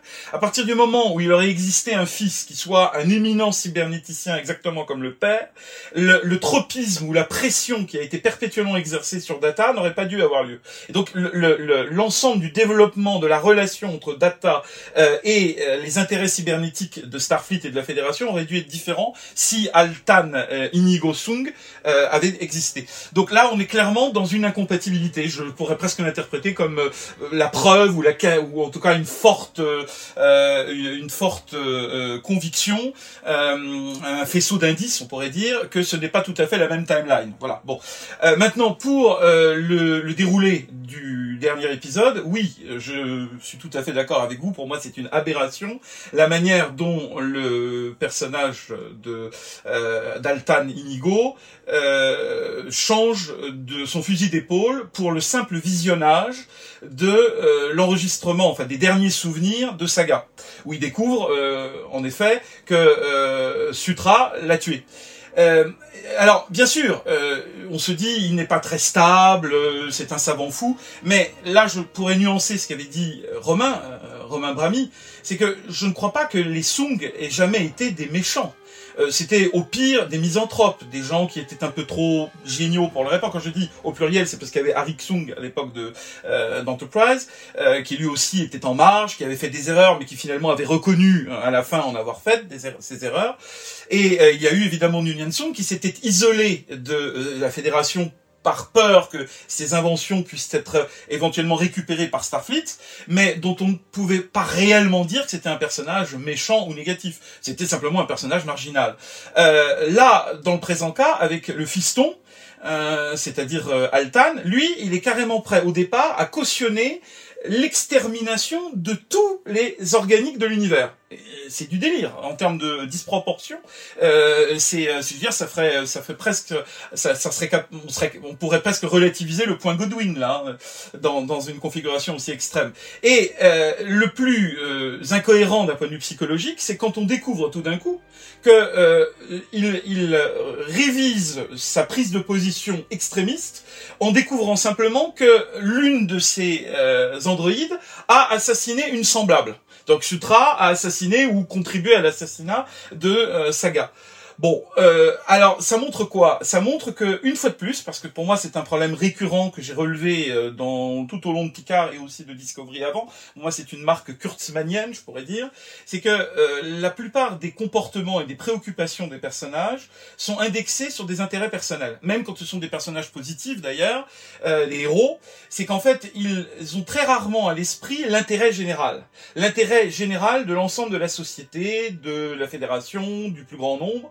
Euh, ils ont dans leur choix de comportement, dans leur euh, choix stratégique, toujours et avant tout à l'esprit leurs émotions, leurs relations de famille et leurs intérêts à eux propres, basés en général sur le relationnel. Donc ici, globalement, l'intérêt de l'humanité entière, de la galaxie entière, importe moins pour euh, euh, Altan Inigo Sung que finalement la déception qu'il éprouve en découvrant que l'une de ses créatures a tué une autre de ses créatures. Je trouve que c'est outrageusement égocentré, mais en fait j'y vois davantage euh, une caractéristique d'écriture générale dans euh, le Star Trek produit par Kurtzman que euh, une caractéristique propre de ce personnage-là, puisqu'on peut retrouver le même schéma chez d'autres personnages. Tout, à fait, bah, c'est ce que disait Manu justement, le personnage il a les motivations dont ont besoin les scénaristes à l'instant T. Oui, mais c'est quelque chose de général, hein. c'est vraiment quelque chose de général à mon humble avis dans, dans cette production. Je le disais pour, pour lui, mais oui, c'est assez général, hein, c'est vrai. D'accord, on se rejoint alors là-dessus. Donc, bah, je, moi, je vais pas répéter ce que vous avez dit euh, sur Song Junior parce que c'est exactement ce à quoi je pensais. Donc, je suis très content que vous l'ayez bien développé. Euh, je rajouterai juste un truc. Le, le plan euh, du ballon de foot, il a une utilité euh, dans le, dans le récit. En fait, c'est de d'écarter Sutra euh, pour que Picard n'ait que Soji comme interlocutrice et pas Sutra qui viendrait parasiter un peu euh, donc les, discours et les échanges. Euh, il y a juste une dernière incohérence peut-être alors, si je juste contrebalancer un peu ce que tu disais, Yves, c'est que les synthétiques ont vraisemblablement été créés euh, sous, sous une vingtaine d'années par Song Junior. Donc du coup, euh, la pression de Starfleet, etc., tout ça, bon, ça, ça, peut se justifier comme ça, et encore plus du fait qu'il soit, il a été tellement secret que bah, il y a vraiment personne. Il a fallu vraiment une enquête de Picard pour découvrir tout ça. Euh, il y a juste une autre incohérence petite que que je, j'aimerais, dont j'aimerais que j'aimerais évoquer, c'est que quand Song Junior désactive Sutra bah, pourquoi il essaye pas euh, de convaincre les autres androïdes qui sont a priori des moutons euh, pour leur dire bon les gars maintenant on arrête et essayer de convaincre Soji plutôt que voilà balancer cette putain de bombe qui est dans un ballon de foot. Moi j'aurais essayé de faire ça avant d'envoyer une bombe à la gueule de Soji quand même qui euh, forcément bah va lui donner une raison supplémentaire bah, d'actionner son antenne. Et s'il désactive Sutra, pourquoi il désactive pas de la même manière Soji? Puisqu'en fait elles étaient à deux à manipuler ah, ça leur le même modèle, peut-être pour ça. Ça pose quand même un autre problème, c'est justement tu l'as bien dit Guy, c'est que hors Soji et Sutra, les autres les autres habitants de la, planète sont totalement inexistants, en fait. Et, c'est quand même un problème, parce qu'une fois de plus, on, dit que c'est les enfants de data, donc c'est quand même être, censé être des êtres de, lumière, euh, des êtres éclairés et des êtres d'une grande intelligence. Bon, c'est pas très très clair pourquoi euh, les autres habitants hors Soji et euh, Sutra sont totalement transparents à ce point. Euh, vraiment transparent. Limite les, deux gardes du corps là, qui c'est les seuls qui ont des dialogues hein, dans les androïdes à part à part à part les Soji Sutra et les deux sœurs qui, qui se font tuer, enfin la sœur qui se fait tuer et sa sœur, euh, qui sont là avec leur grosse leur grosse euh, lance pour dire donnez-nous vos armes et ah vous faites du foot.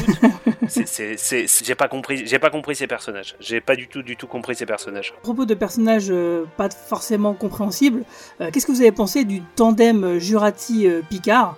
Euh, alors Jurati, moi je la comprendrai toujours pas cette nana, parce que je répète ce que j'ai dit le podcast de la semaine dernière, euh, la nana était prête à se livrer aux autorités, et puis finalement elle décide euh, avec son ah bah non bah je vais rester pour vous aider, et puis bon bah finalement dans cet épisode là elle sera pas plus en prison à la fin de l'épisode, moi ça, ça, me, ça me rend dingue, je comprends pas trop, parce que finalement on se rend compte que la mort de Maddox n'avait aucun qu'une espèce d'importance et qu'elle n'avait pas une nécessité si impérieuse que ça de le tuer. Si je peux me permettre euh, une précision là-dessus, euh, ça fait partie des trucs euh, dont Chabon a parlé sur Instagram encore.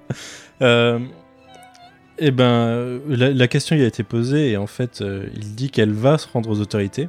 Et en fait, il, y a, dans une autre question qui est en gros, on, y reviendra tout à l'heure, mais là il y, a un gros souci pour moi.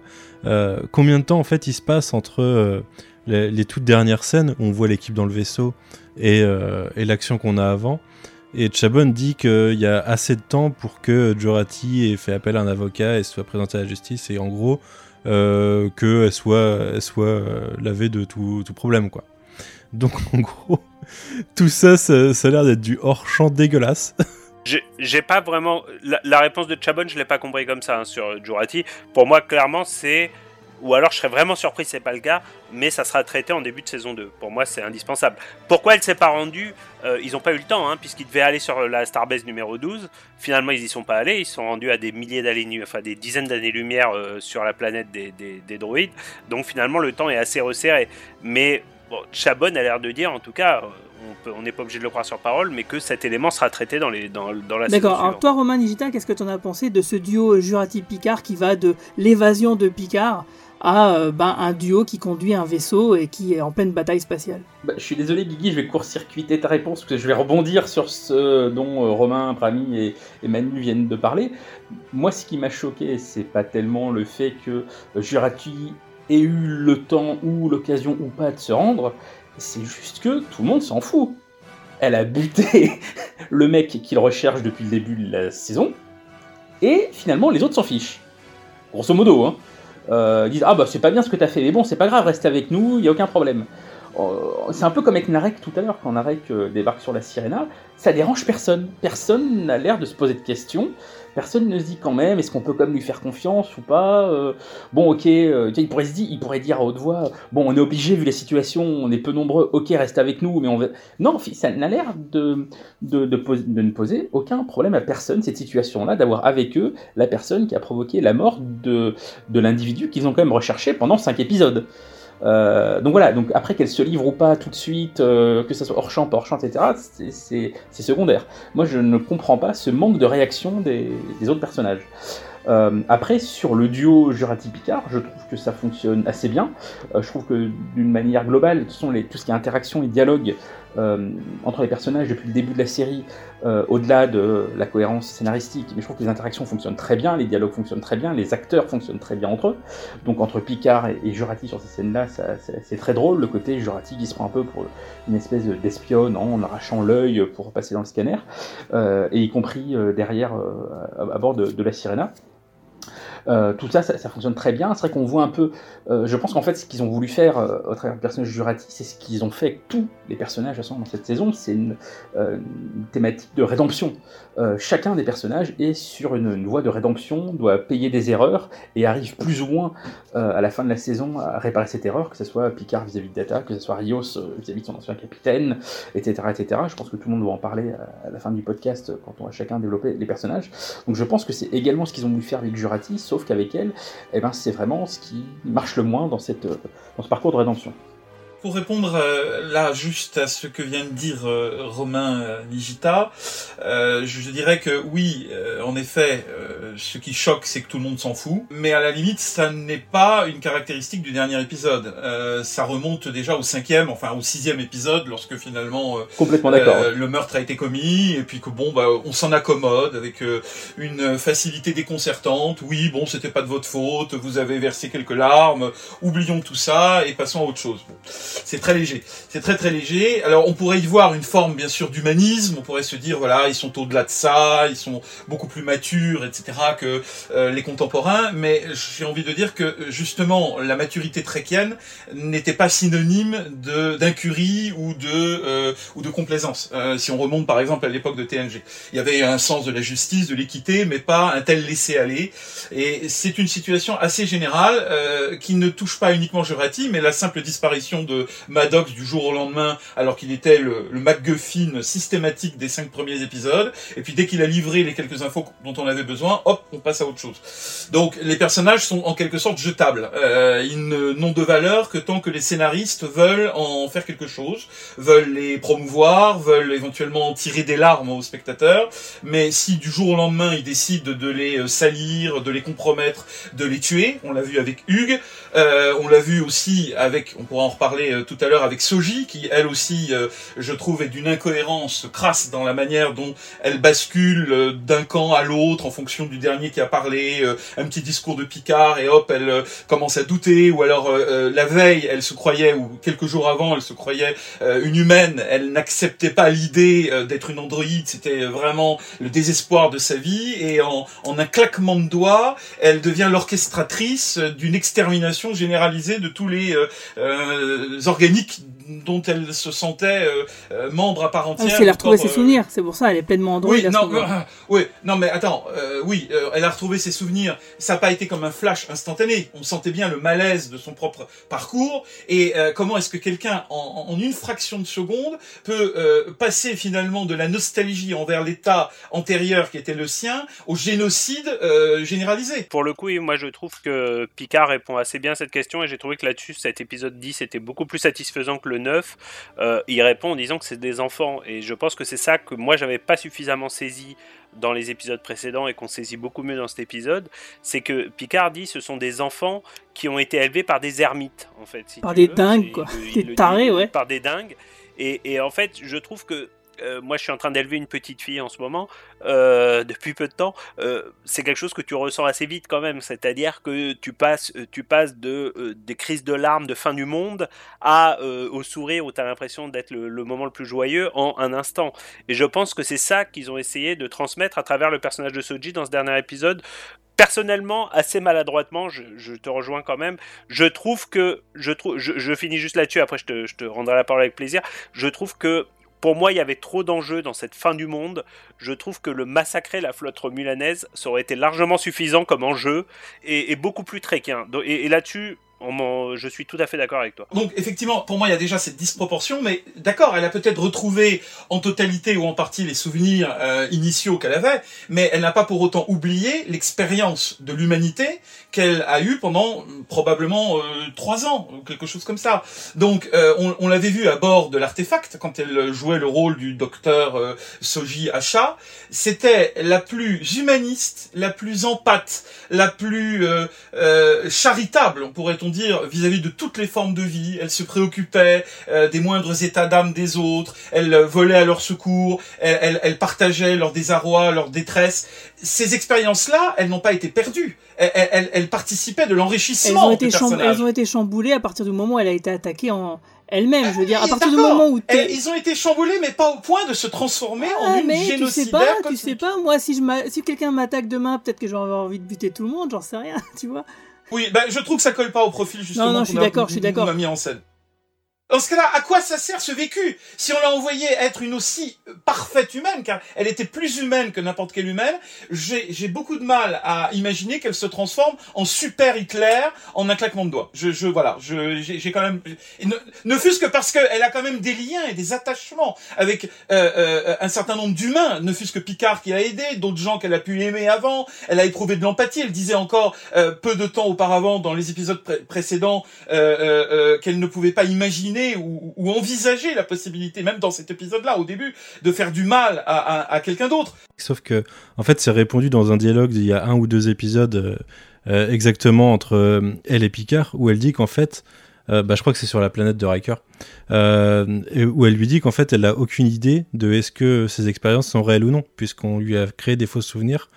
Donc, son expérience d'organique, elle peut pas du tout lui faire confiance et du coup elle peut pas faire confiance à, tous ses souvenirs autres que Android et l'expérience qu'elle a vécue en tant qu'Android. Moi je suis d'accord avec euh, euh, ce qu'a dit Romain Yves. En fait, moi je trouve qu'il y a une vraie déconnexion entre les scènes euh, morales entre Jurati et Picard, parce que effectivement elle a tué Maddox qui était le MacGuffin pendant cinq épisodes, clairement. Euh, et en fait, l'équipage euh, passe complètement l'éponge là-dessus, et même, Picard, parce qu'il lui a fait. Il y a eu des super euh, interactions entre Jurati et Picard dans certains épisodes où Picard la met face à sa responsabilité morale. Et là, on a presque l'impression que tout le monde oublie qu'elle a, a tué Maddox, qu'elle l'a assassiné. Il y a ça qui m'a dérangé et à côté de ça, j'ai trouvé que les scènes entre Jurati et Picard dans cet épisode étaient super. Donc, soit je déconnecte complètement mon cerveau du côté moral de, de ce qu'a fait Jurati et je me dis oui c'est bien, euh, les personnages euh, interagissent bien, il y a une vraie alchimie, euh, il y a une bonne interaction et tout. Mais, mais en fait je peux pas. En fait je peux pas. C'est-à-dire que je, je, me dis que Star Trek est quand même une série avec une certaine, un certain humanisme une certaine moralité et que oubliait presque que, Jurati a assassiné quelqu'un pour passer à autre chose sans qu'il y ait une espèce de forme de justice, euh, pour moi, ça passe pas. Donc même si j'aime bien les scènes, même si je trouve qu'elles fonctionnent très bien, ça n'a rien à voir avec, les, avec de très bons acteurs. C'est le matériel qui leur est fourni, c'est la manière dont c'est intégré dans l'histoire qui ne va pas. Voilà. Incoming message. Salut, c'est Quentin. Vous m'avez peut-être déjà entendu lors du podcast de l'épisode 8. Donc pour ce qui s'agit de mon avis sur le final de la série Star Trek Picard, comme ça à chaud, je dirais que je suis vraiment déçu quand même. Euh, j'ai eu beaucoup de mal avec ce dernier épisode. L'avant-dernier m'avait déjà pas trop plu, mais celui-ci, je trouvais que c'était encore, euh, encore pire. Surtout quand on sait que c'est un double épisode, je pense qu'ils auraient vraiment pu mieux faire, surtout en termes de rythme, où je trouve que sur l'avant-dernier, il y a des moments où c'était un peu trop plat, un peu trop long, et sur celui-ci, il y a vraiment des moments où j'avais l'impression de regarder limite l'épisode en accéléré, tellement je trouvais que les, choses allaient vite, euh, surtout par rapport au rythme habituel de la série en fait. Euh, sinon, pour faire assez vite, euh, je suis vraiment déçu avec cette idée de, résurrection de, Picard, même si c'était gros comme une maison et vous en aviez parlé lors du podcast de l'épisode 9, c'est que avec ce golem qui était déjà teasé euh, lors de l'avant-dernier, là, cette résurrection et ce Picard synthétique, j'ai vraiment de mal avec l'idée même en fait. Euh, surtout dans la manière dont, c'est fait, je trouve, qu'une fois qu'il est mort, il y a tous ces personnages qui le, qui, le, qui le pleurent, on prend du temps pour euh, se poser avec eux et, et pleurer avec eux en fait. Et deux secondes après, il y a, il y a ce, ce passage que j'ai vraiment pas aimé euh, avec Data. Je suis curieux d'avoir votre avis et d'avoir l'avis de, de l'équipe là-dessus d'ailleurs. Et ensuite, d'un seul coup, hop, il ressuscite d'un coup comme ça. Euh, avec, euh, avec les personnages de, de Soji et de Jurati, comme si, bon ben voilà, hop, c'est reparti, euh, tu es dans le golem et t'en as encore pour 10-15 ans et on est parti pour de nouvelles aventures en fait. J'ai vraiment eu du mal avec l'idée. Je me demande vraiment ce qui, ce qu'il advient du cube Borg, du coup, je me suis posé la question parce que je me suis vraiment dit tout ça pour ça, je sais pas du tout ce qu'ils ce qu'ils vont en faire. Euh, J'ai l'impression qu'il manque des scènes dans cet épisode, vraiment. Euh, je suis assez content qu'on ait qu'on ait pas vu Worf ou La Forge ou tous ces personnages Legacy. Je me dis qu'au moins euh, ça laisse encore de, de, de beaux caméos peut-être pour les, deux autres saisons. Et ma grande question du coup c'est euh, mais euh, vers quelle aventure ils partent en fait cet équipage? Je suis ravi de les voir tous ensemble comme ça sur ce dernier plan. Mais je, je, je posais déjà la question à l'équipe lors du podcast de l'épisode 8, c'est que du coup, euh, où ils vont, qu'est-ce qu'ils vont faire en fait? Je, je me demande de, je pensais que ce serait plus ouvert en fait comme fin là. Vraiment cette histoire elle est terminée et du coup je me demande de, de quoi va parler la saison 2 en fait. Sinon sur la saison en général j'ai quand même plutôt aimé. Euh, on m'a demandé de, de, donner une note sur 5 comme ça je dirais j'ai envie de dire 2,5 mais je dirais 3 sur 5 quand même, je trouvais ça plutôt plutôt vraiment vraiment sympa surtout que ça apporte quelque chose de très différent par rapport à Discovery, je trouve. Discovery qui est peut-être plus pour les les, les non initiés à Star Trek alors que là on est peut-être plus sur une série pour les fans, je sais pas, ou, surtout par rapport à tous ces termes techniques. Euh, j'ai beaucoup aimé les épisodes 1, 3, 5, 7 et 8. Euh, je trouve que, je crois que je l'avoir déjà dit lors de, du podcast 8, mais je trouve que l'épisode 2, en fait, aurait pu se mêler aux épisodes 1 et 3, peut-être qu'un 3 épisodes pour commencer la série, j'ai trouvé que c'était long. Sinon, je trouve que l'action, de manière générale, est vraiment pas mal. Il y a des très belles scènes. Euh, la musique est pas terrible, je trouve, de manière générale, euh, sur, sur, cette, euh, sur cette série, en tout cas pour l'instant. Euh, je trouve qu'il y a des, de vrais persos développés en dehors du personnage de, Picard et il y a euh, un casting euh, malheureusement un peu inégal. Je trouve qu'il y a des très bons acteurs et des acteurs ou actrices moins, moins bons.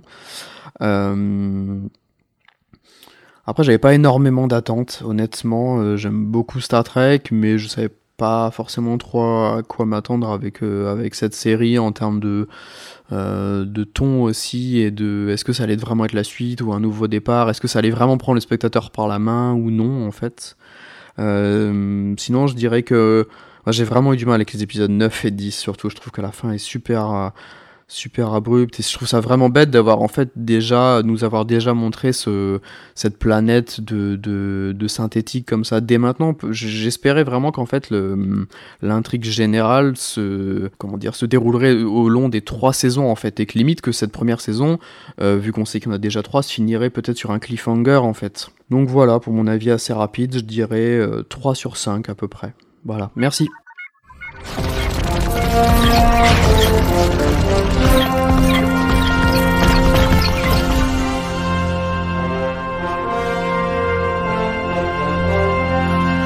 They're here. Admiral, you did it. General, their flagship is hailing us. Acting Captain Will Riker in command of the USS Zheng He.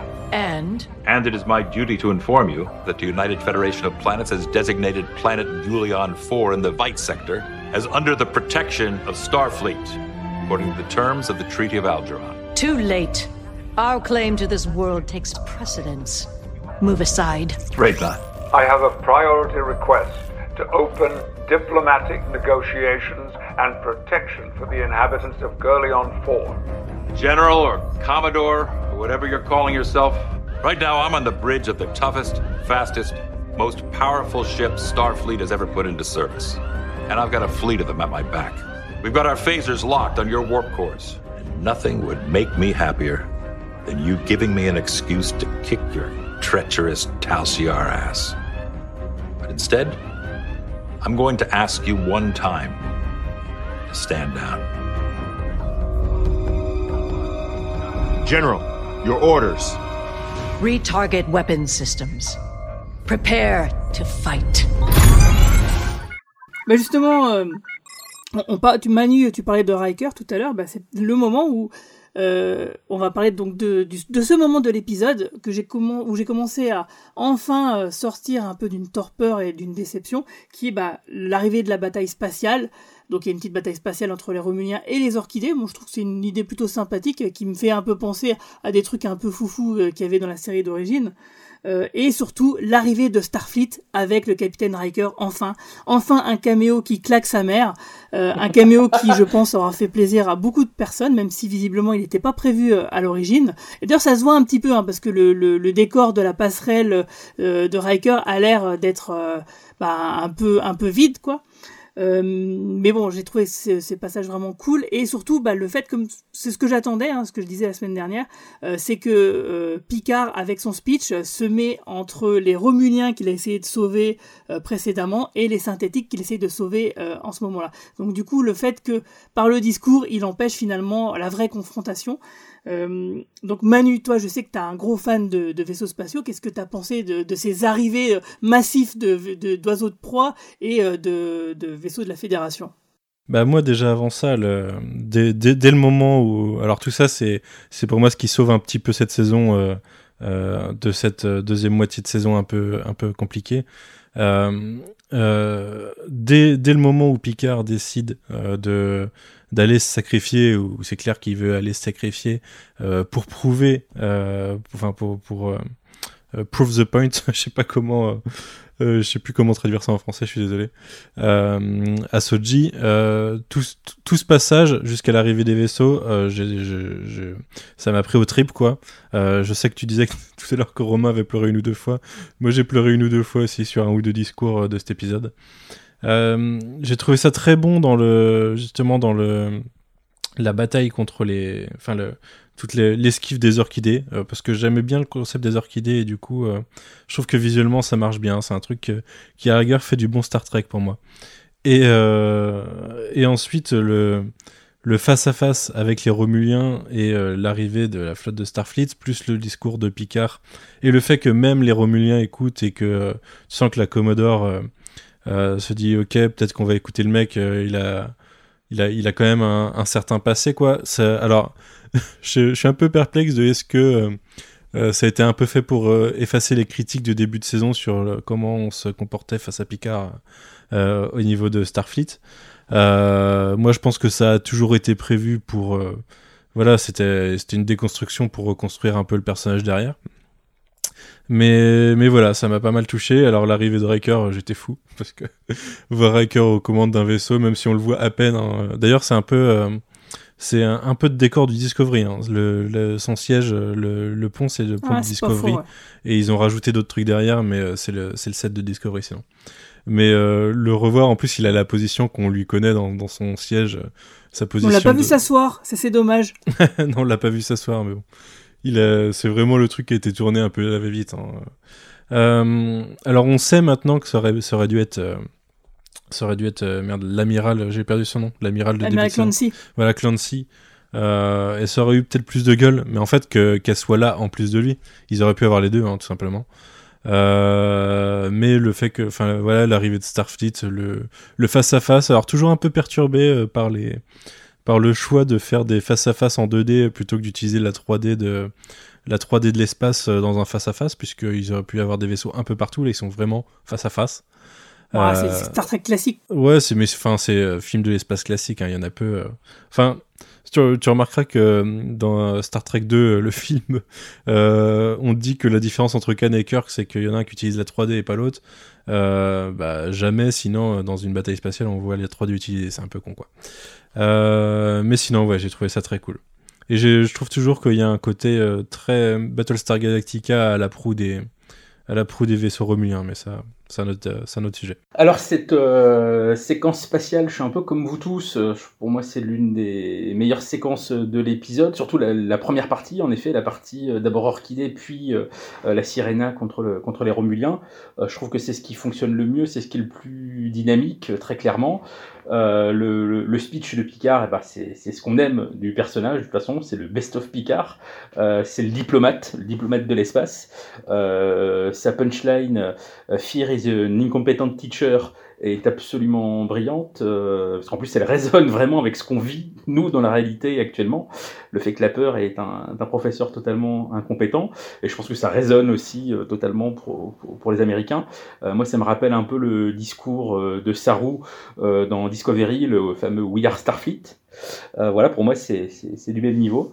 Euh, par contre, euh, oui, ce que j'ai beaucoup aimé aussi, c'est l'aperçu qu'on a de cette race de synthétique mythologique, avec ces espèces de tentacules façon créature de Lovecraft. j'ai trouvé ça très inattendu et vraiment super cool, super chouette. juste, je m'attendais qu'au moment où leur espèce de, vortex, leur wormhole se referme, que peut-être ça se referme sur une des tentacules et qu'un bout de tentacule reste dans notre univers, euh, qui ensuite puisse être récupéré, analysé peut-être, euh, euh, que quelqu'un crée une technologie à partir de ça. voilà, ça c'est moi qui, délire. Par contre, la deuxième partie de toute cette séquence spatiale, avec l'arrivée de Starfleet, eh ben, pour moi, petite déception. déception parce que j'ai trouvé cette, toute cette deuxième partie de séquence assez cheap. Euh, finalement. Euh, les vaisseaux de Starfleet qui sont, on a l'impression que c'est tous les mêmes. Alors en effet, j'ai vu moi aussi sur Instagram que Michael Chabon a, devait se renseigner qu'a priori, euh, non, il y en a quatre, quatre types de vaisseaux différents. On a vraiment l'impression que c'est tous les mêmes, que c'est en gros des dérivés du, de l'Enterprise E, grosso modo. Pareil, le, plateau sur lequel Jonathan Frakes était filmé pour son apparition dans Riker, c'est évidemment super jouissif de le voir en tant que Riker, avec en plus la petite, la petite réplique. Évidemment, j'allais pas rester dans les bois faire des pizzas.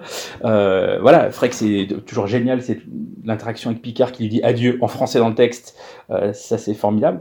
Mais pareil, la, scène fait cheap, euh, on voit que c'était tourné vite, que le plateau, euh, comme l'a dit Manu, fait quasi vide, il n'y a pas de mouvement de caméra, on le voit pas déambuler, on voit pas son équipage, c'est censé, comme il le dit, c'est son vaisseau est censé être le plus, le mieux armé, le, vaisseau le, meilleur de la flotte.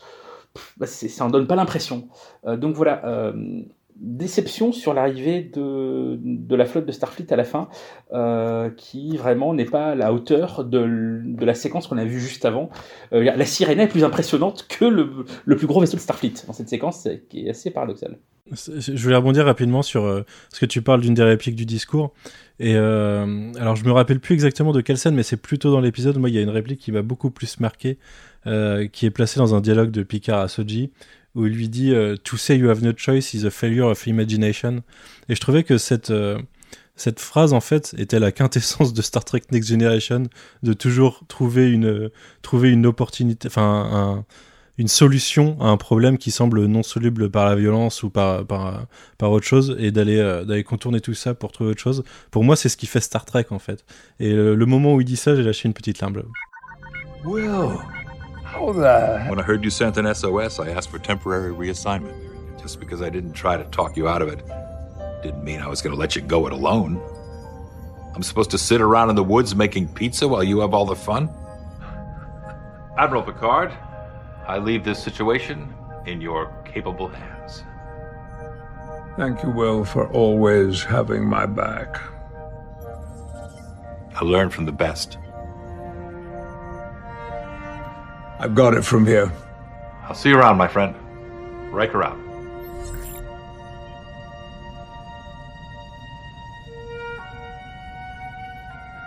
Adieu. Ouais, alors moi je vais commencer tout de suite par euh, les effets spéciaux. J'ai trouvé qu'ils étaient euh, vraiment top, la bataille, euh, les tentacules, l'affrontement et tout ça, c'est top.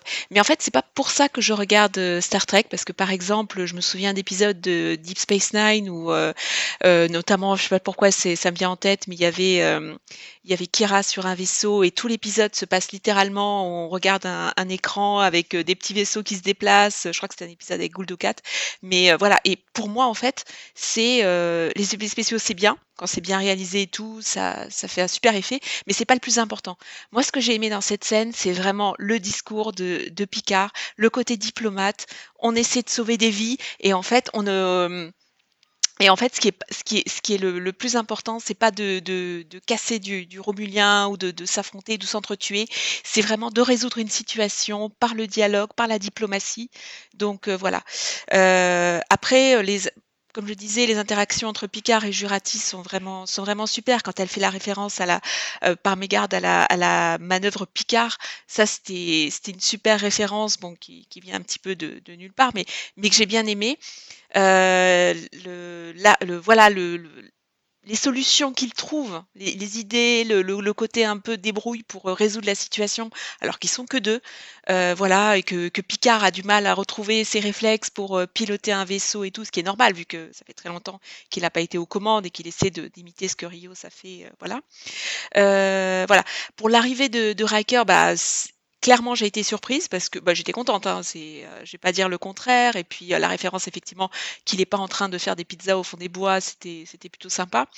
Euh, moi je m'attendais aussi à voir l'amiral Clancy je m'attendais à la voir, mais après tout, Riker, c'est très bien. Alors effectivement, j'ai lu que c'était le, le, le, le, décor de Discovery qui avait été utilisé et qu'on avait modifié certains éléments. Voilà. Euh, voilà, moi j'ai honnêtement j'ai bien aimé, j'ai trouvé ça sympa. Après que Riker réussisse là où Picard a échoué, c'est-à-dire obtenir une flotte, j'ai trouvé ça culotté. En fait, finalement, Riker aurait plus d'influence que Picard après toutes ces années. Euh, voilà. Non, parce que deux épisodes plus tôt, c'est Picard qui euh, a un, échange avec Clancy. Elle lui offre, elle lui dit Ok, on t'envoie une flotte euh, et ils doivent, se retrouver sur une base stellaire, mais forcément, ils n'y vont pas. C'est vrai, moi j'étais resté sur. Excuse-moi, j'étais resté sur. Elle, elle, lui refusait la flotte et tout. Et effectivement, maintenant que tu le dis, effectivement. Mais moi, ce que j'ai aimé vraiment dans cette scène, c'est que la situation soit résolue sans destruction massive de vaisseaux. Euh, voilà. C'est euh, moi j'aime bien ce côté. C'est-à-dire que le, massacre aurait pu être beaucoup plus important et derrière chaque vaisseau, en fait, c'est pas c'est pas juste un vaisseau. Voilà, il y a y a des Romuliens, il y a voilà. Et euh, moi j'aime bien que la la série soit et le personnage soit en ligne avec les, les valeurs qu'ils défendent. Donc c'est pas juste des discours sur le fait d'être diplomate, humaniste et on n'y arrive pas. C'est aussi que le personnage réussisse à ce qu'il entreprend. Non, hormis le fait euh, qu'en effet, tu sens quand même les limites de budget de la production euh, ou les limites de temps peut-être avec cette cette j'ai failli dire cette fiotte, avec cette flotte copier-coller aussi bien du côté Romulin que du côté euh, Fédération. Ce qui est d'autant plus décevant que Deep Space nous avait habitués à des flottes ultra variées dans ces grandes combats, dans ces grandes scènes de combat épiques dans l'espace. Or là, c'était quand même assez décevant de voir le même vaisseau répliqué 500 fois. mais sinon, non, on est dans du bon Star Trek on est dans du bon, on est surtout dans du bon Picard puisque c'est un conflit qui semble inévitable et qui est résolu uniquement à travers la diplomatie, pas la ruse. La diplomatie, c'est ça la différence entre Riker et euh, euh, euh, et, Picard, c'est que entre pardon entre Kirk et Picard, Kirk utilise la ruse, Picard utilise la diplomatie. Euh, moi, je trouve que euh, Picard est brillant dans, cette fin d'épisode. Euh, et donc, ça m'a beaucoup plu. Je suis d'accord, je suis tout à fait d'accord sur le fait que c'était Clancy qui devait interpréter cette scène. On l'a su, je l'explique peut-être parce qu'on le dit depuis le début, on l'a su parce que sur Facebook, l'actrice, sur son Facebook, a expliqué qu'elle avait tourné la scène et qu'elle avait été remplacée à la fin. Et en effet, ça, se sent pour deux raisons. Ça se sent parce que déjà ça fait un petit trou scénaristique, je trouve. Euh, on ne sait pas trop comment Riker se retrouve à la tête de cette flotte. Surtout que Riker a démissionné, a pris sa retraite en tant que simple capitaine, donc c'est pas très clair pourquoi il deviendrait capitaine de flotte. Euh, mais euh, au-delà et, que bon finalement c'était la flotte de Clancy. Moi j'aurais préféré que ça soit Clancy parce que finalement ça a monté la réhabilitation de Picard aux yeux de Starfleet également, ce qui est quand même euh, une problématique qui est posée dès le premier épisode de la série et que beaucoup de fans avaient critiqué d'ailleurs en disant c'est pas normal que Picard soit traité aussi mal par les fans. Euh, euh, c'est vrai, mais, par Starfleet, c'est vrai, et ça aurait été une belle réponse qu'à la fin, Starfleet envoie toutes ses forces pour soutenir Picard. Donc je trouve que avoir voulu faire ce caméo très appréciable de Riker, ça gâche quand même pas mal d'éléments euh, scénaristiques euh, euh, qui avaient été plutôt bien amenés depuis le début de la série. Pour le reste, rien à dire. Picard est Picard, il est brillant. Stewart est brillantissime.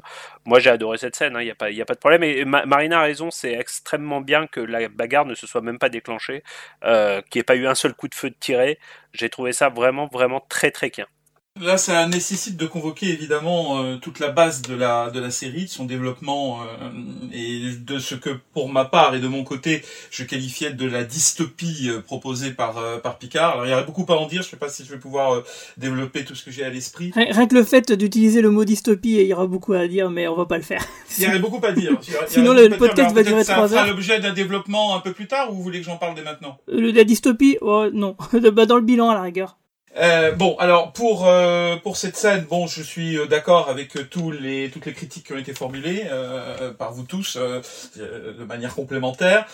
évidemment, d'un point de vue visuel, visuel, moi j'ai trouvé ça relativement cheap. le côté même mouture que l'on répète à l'infini quasiment, comme dans un dans un jeu de miroir qui se font face ou dans un origami, on, on, on, songe finalement à la sirena qui a été dupliquée grâce au tesseract magique euh, dont se servait euh, Rafi, eh bien euh, de la même manière là, enfin Rafi là, en, l'occurrence Jurati pardon, mais de la même manière finalement toute la flotte à la fois romulienne et surtout celle de Starfleet semble être effectivement dupliquée à la façon d'hologramme. C'est assez curieux et là ça laisse une impression très loin disons des standards de Deep Space Nine, vous l'avez très bien cité, et même en général des standards de Star Trek où il y avait une très très forte différenciation des vaisseaux, même lorsque les effets n'étaient que euh, en, SD.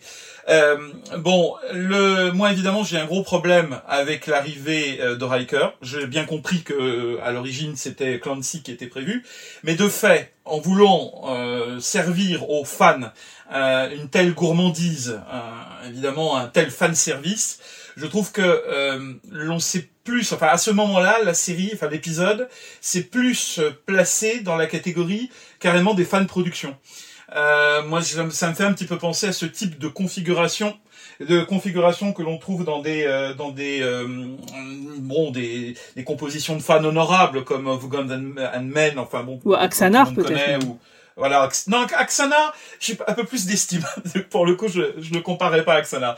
Euh, je trouve que là, c'est l'un des seuls, seules de production qui a, je trouve, une ambition d'écriture. Mais bon, passons.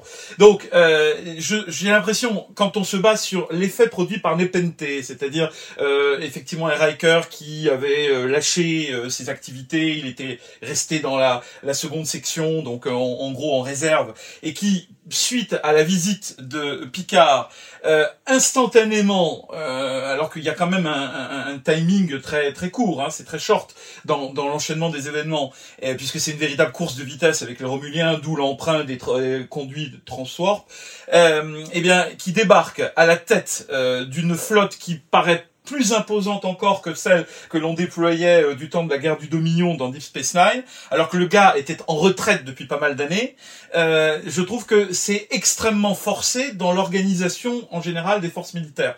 Euh, ce ne sont pas les retraités qui prennent le commandement de flottes aussi importantes dans le cadre d'un affrontement qui aurait pu sonner ou lancer une nouvelle guerre avec les Romuliens. c'est évidemment une, une, un commandement qui aurait dû revenir au CNC ou, tout simplement à des, capitaines ou des amiraux en pleine activité. Mais sachant que le CNC, ouais, mais je, te coupe juste deux secondes, sachant que le CNC il est un peu gangréné par euh, des espions remuants comme le Commodore O, euh, moi je le comprends plutôt, tu vois. Euh, peut-être qu'elle est, elle est gangrénée, mais alors dans ce cas-là, ça nous amène à reconsidérer ce qui s'est passé avant, parce que là, pour moi, c'est un des gros problèmes dans le, le, déroulé de la de la saison. C'est deuxième épisode, euh, Picard vient voir la CNC. Ok, je suis d'accord, on peut considérer que Picard est arrogant, mais à ce niveau de responsabilité, ils sont tous arrogants et la CNC, elle aussi est arrogante. Ah, tout à fait, oui. On lui rit au nez on lui rit au nez quand il expose euh, son dossier, alors que euh, la veille, il y a eu euh, quand même une explosion majeure à quelques encablures des archives de Starfleet. C'est un événement énorme. En fait, on, il passe pour un rigolo aux yeux de la CNC. On le prend pas au sérieux. quelques semaines après, après avoir recruté un équipage de mercenaires et avoir accumulé des faits qui étaient assez douteux, il a, il a arraché, comment dire, des accréditations d'une manière un peu irrégulière pour accéder au cube Borg. Il a laissé pas mal de cadavres derrière lui sur euh, euh, euh, donc en fait Free Cloud, eh bien il, a il a quand même à son actif des éléments contestables.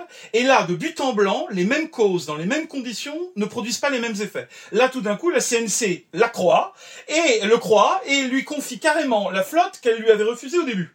Alors, je comprends. Et puis même, j'irai encore plus loin que toi, Yves. Dans le, ah mais je, fait justement qu'il y a eu la trahison de Haut, Le, le fait qu'il y ait eu la trahison de O, ça aurait dû inciter encore plus la CNC à se retrouver dans ce dernier épisode. Et ça aurait pu faire, un... vu que la CNC avait ce, di- ce dialogue très euh, fleuri, on va dire, pour du Star Trek, ça aurait pu faire une scène de dialogue très très Oui, intéressante. très entre, importante euh, et qui aurait pu euh, rattraper, rattraper les choses. Parce que moi, pour le coup, autant je, je dénonçais évidemment ce côté un peu dystopique de l'UFP qui a abandonné euh, les Romuliens, qui a ban, c'est qui n'est pas un bannissement, c'est un faux ami qui a interdit, donc ça pourrait presque être assimilé à un génocide, les, les formes de vie synthétique, euh, qui a même osé balancer lors de son discours dans le deuxième épisode à Picard, oui, nous décidons euh, qui a le droit de vivre et qui a le droit de mourir. Enfin, c'est du délire de voir un tel cynisme plaqué sur les résultants de la Prime Directive. Et puis finalement, après, quand Picard vient la voir dans des conditions équivalentes sans avoir d'éléments tangibles, là, on accepte toutes ces demandes, on est prêt à s'excuser auprès de lui. Euh, J'aurais voulu euh, euh, soit qu'il y ait des éléments tangibles qui soient apportés pour expliquer ce total revirement de la part de la CNC, qu'il apporte par exemple des éléments compromettants sur O, sur euh, son double jeu, etc. Ce qu'il n'a pas fait à ce moment-là, parce que d'ailleurs il a découvert la compromission de O lors des échanges avec son équipage après son euh, échange euh, avec euh, euh, la CNC euh, depuis le, hologramme du château Picard euh, au début de, de l'épisode. Donc euh, euh, on, on- a en fait, euh, on n'assume pas les partis pris que je que je me permets de qualifier de dystopiques au du début de la de la saison, euh, euh, alors que euh, la moindre des choses, c'est que si on décide de montrer que la que la fédération a mal tourné, qu'elle a mal évolué suite à tel ou tel événement, alors dans ce cas-là, il faut assumer la gravité de ces événements. Il ne faut pas en cours de route changer les règles du jeu et puis finalement faire que, comme je le disais tout à l'heure, les mêmes effets, euh, euh, les mêmes causes euh, avec dans le dans le cadre des mêmes conditions provoquent tout d'un coup, sans explication, des effets différents. Et là, je me permettrais, pardon de déborder un peu, mais je me permettrais une analogie parce que je trouve qu'elle est quand même assez parlante avec la euh, première saison de Discovery, qui dans sa conclusion m'avait choqué de la même manière. C'est-à-dire que au début, pour simplifier à l'extrême, on a euh, euh, une posture, une attitude générale, celle de la fédération, qui consiste en fait à prôner la paix, à tenir un discours de paix, et c'est ce discours de paix qui provoque la guerre avec les Klingons. D'un côté, de l'autre côté, on a euh, euh, donc euh, euh, l'héroïne principale, euh, qui Ma- euh, Michael, qui euh, euh, elle a compris que la seule manière d'éviter la guerre avec les Klingons, c'est finalement de euh, les attaquer en premier lieu. Ce qui renvoie à l'épisode euh, euh, de la de la première saison de TOS, Balance of Terror, euh, où euh, Spock avait compris la même chose vis-à-vis des Romuliens. Bon, et donc euh, elle, elle est ensuite euh, condamnée à perpétuité pour avoir désobéi et pour avoir soi-disant déclenché cette guerre, alors qu'en fait elle aurait pu l'éviter si on l'avait laissé faire. À la fin de cette même saison, eh bien les mêmes causes dans les mêmes conditions provoquent les effets inverses. C'est-à-dire que la fédération tient un beau discours de paix, et c'est ce discours de paix qui euh, met immédiatement un terme à la guerre avec les Klingons.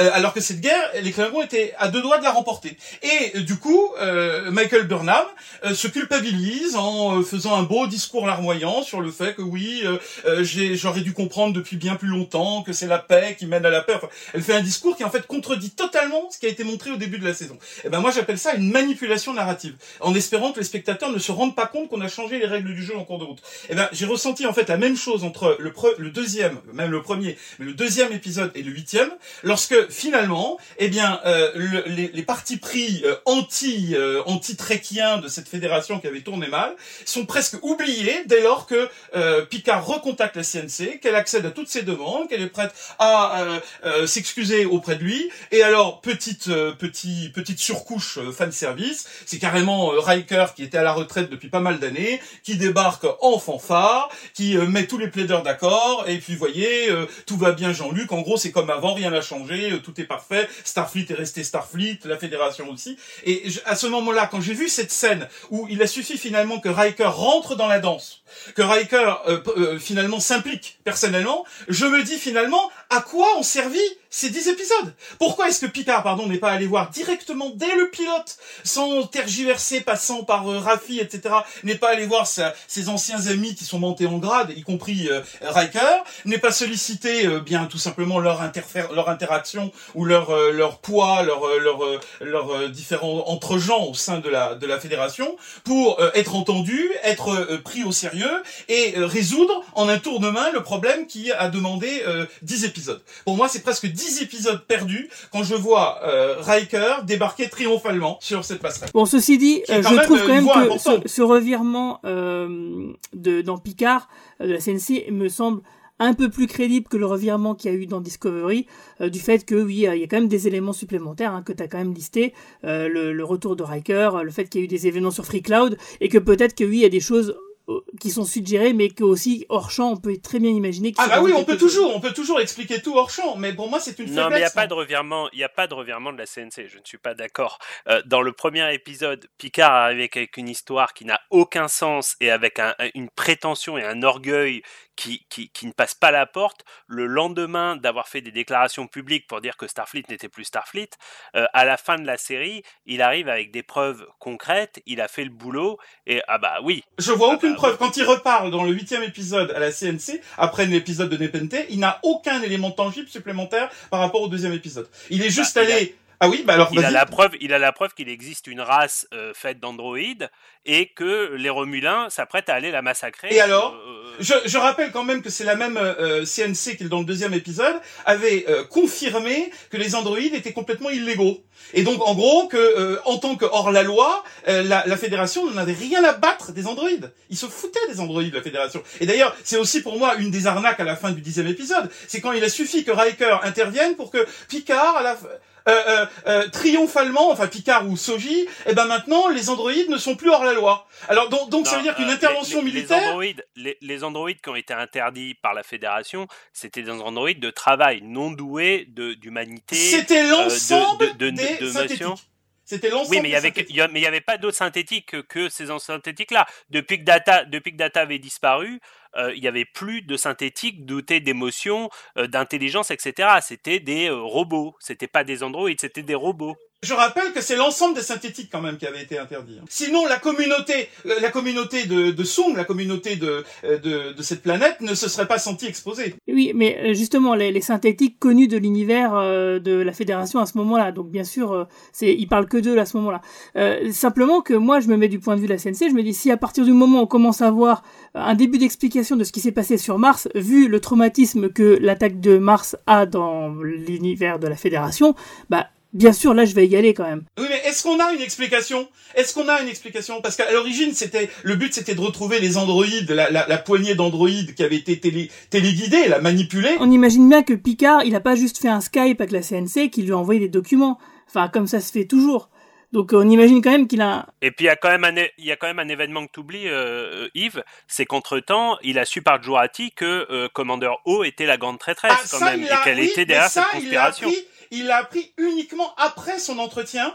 Le seul dont on ait parlé dans l'histoire, son deuxième entretien au début de l'épisode 8. C'est uniquement à la suite de cet entretien, dans le, le déroulé de l'épisode, vers la fin même, qu'il a appris effectivement le double de jeu de haut. Mais quand il s'était entretenu avec la CNC, que la CNC lui a quasiment fait des excuses et lui a envoyé euh, un escadron, à ce moment-là, il ne savait pas le double jeu de haut. Et haut aurait d'ailleurs logiquement pu court-circuiter cette initiative de la, CNC puisqu'elle a été toujours sous son emprise. À ce moment-là, il n'a fourni aucun élément. Et d'ailleurs, je n'ai vu aucun élément du tout parce que c'est pas le fait d'être allé sur le cube Borg ou d'être aff- allé sur euh, euh, Free Cloud qui a, a- a- a apporté des éléments tangibles supplémentaires dans le cadre du dossier qu'il plaidait auprès de la CNC. Euh, il y avait, je, je rappelais quand même tout à l'heure qu'il y avait quand même eu une explosion à côté de Starfleet dans, dans le dans le deuxième épisode quand il s'était entretenu. Donc ça donnait quand même un peu de matière à ses déclarations auprès de la CNC. À ce moment-là, elle n'avait pas cru. J'ai du mal à croire que euh, sa petite tournée euh, avec euh, avec l'équipage du euh, du euh, Sirena euh, et, et en soi apporté quoi que ce soit de tangible de plus. On va conclure là parce que on, sera pas d'accord sur ce point-là,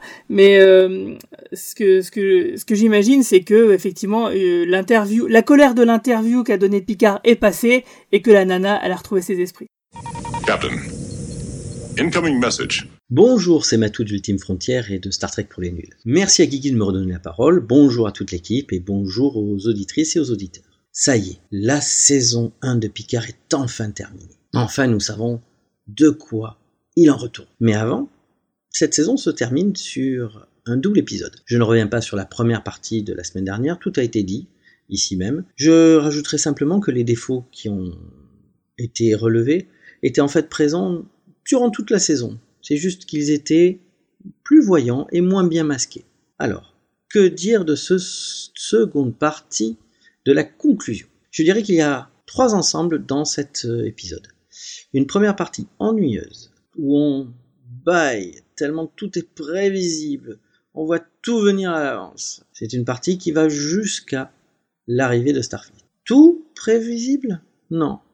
Sauf le retour de Narissa, mais ça vraiment à la limite on s'en serait bien passé. La deuxième partie, avec l'arrivée de Starfleet et ce super caméo, t'as raison Guigui, qui déchire sa mère, de Riker, nous montre une partie beaucoup plus rythmée, avec un enjeu moral entre Picard et Soji mieux posé. Et enfin, une troisième partie, qui débute avec la mort de Picard, mais comme l'univers de Star Trek ne veut pas laisser partir l'amiral Picard, eh bien, il change de corps, avec un corps synthétique, et rencontre Data, à qui il dira au revoir et adieu. Cette dernière partie, j'ai vraiment pas adhéré parce que j'ai vraiment l'impression que c'est une redite de Nemesis et que je pense qu'il n'était pas nécessaire de nous faire une redite de Nemesis 20 ans après. Elle est bien jouée, elle est bien mise en scène, il y a une certaine poésie, mais bon, c'était pas nécessaire. Surtout que dans cette partie, entre la sentience de la simulation de data et le changement de corps de Picard, ça convoque le transhumanisme, la sentience, et vraiment il y avait de quoi faire rien qu'avec ça un double épisode. Sauf qu'on a vraiment l'impression que les auteurs nous la jouent que à l'émotion et ne s'embarrassent pas de tous les questionnements pourtant très nombreux que cela soulève. Voilà. Sur le reste, cet euh, épisode a quand même de grosses lacunes dans la mise en scène à bien des moments. Et l'écriture est vraiment, vraiment inégale. Trop d'incohérences de personnages. Trop de moments où on peut se dire, en réfléchissant, non mais là il y a quelque chose qui ne fonctionne pas. Et ça, hélas, c'est quelque chose que l'on retrouvait sur bien d'autres épisodes de Star Trek Picard. Donc ce final, pour moi, ne sauve pas la série. Donc, justement, parlons un petit peu du bilan. Donc, la série voulait nous montrer, à travers le personnage de Soji, un message à l'adresse des jeunes. Et l'idée, c'était qu'il ne fallait pas, par peur, se replier sur soi-même. La série décidant de nous montrer que Picard, par l'exemple qu'il montre à Soji, lui permet de comprendre cela et lui permet de comprendre qu'il faut qu'elle embrasse l'univers plutôt qu'elle le rejette. Voilà. Dit comme ça, ça aurait été un bon épisode de euh, Star Trek Next Generation saison 2. Oui, mais là on a 10 épisodes. Et vraiment, ce qu'on peut dire, c'est que l'équipe qui a écrit cette série n'avait pas le talent pour faire 10 épisodes. Une preuve Faites un petit jeu mental. Vous prenez le pilote, vous avez le droit de changer plusieurs choses à l'intérieur, et connectez-le directement à ce double épisode eh bien à part quelques réunions, à part quelques éléments de nostalgie, euh, vous aurez l'impression qu'il ne vous a rien manqué.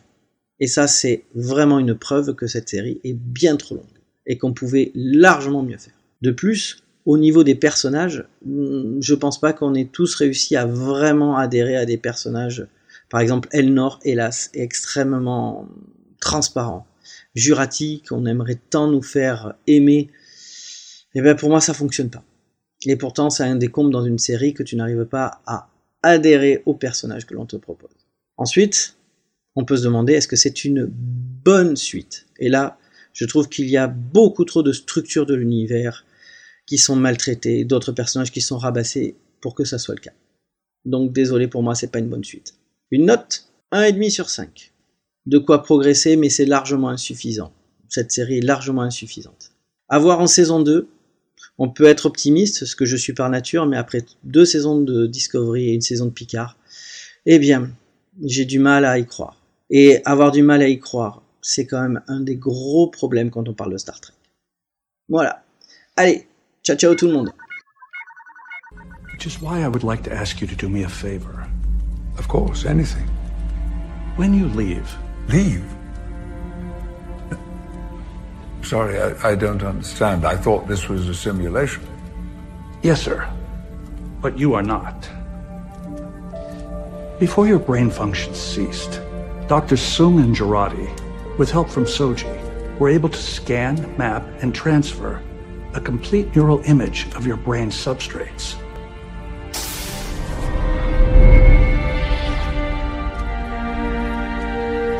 Do I have to go?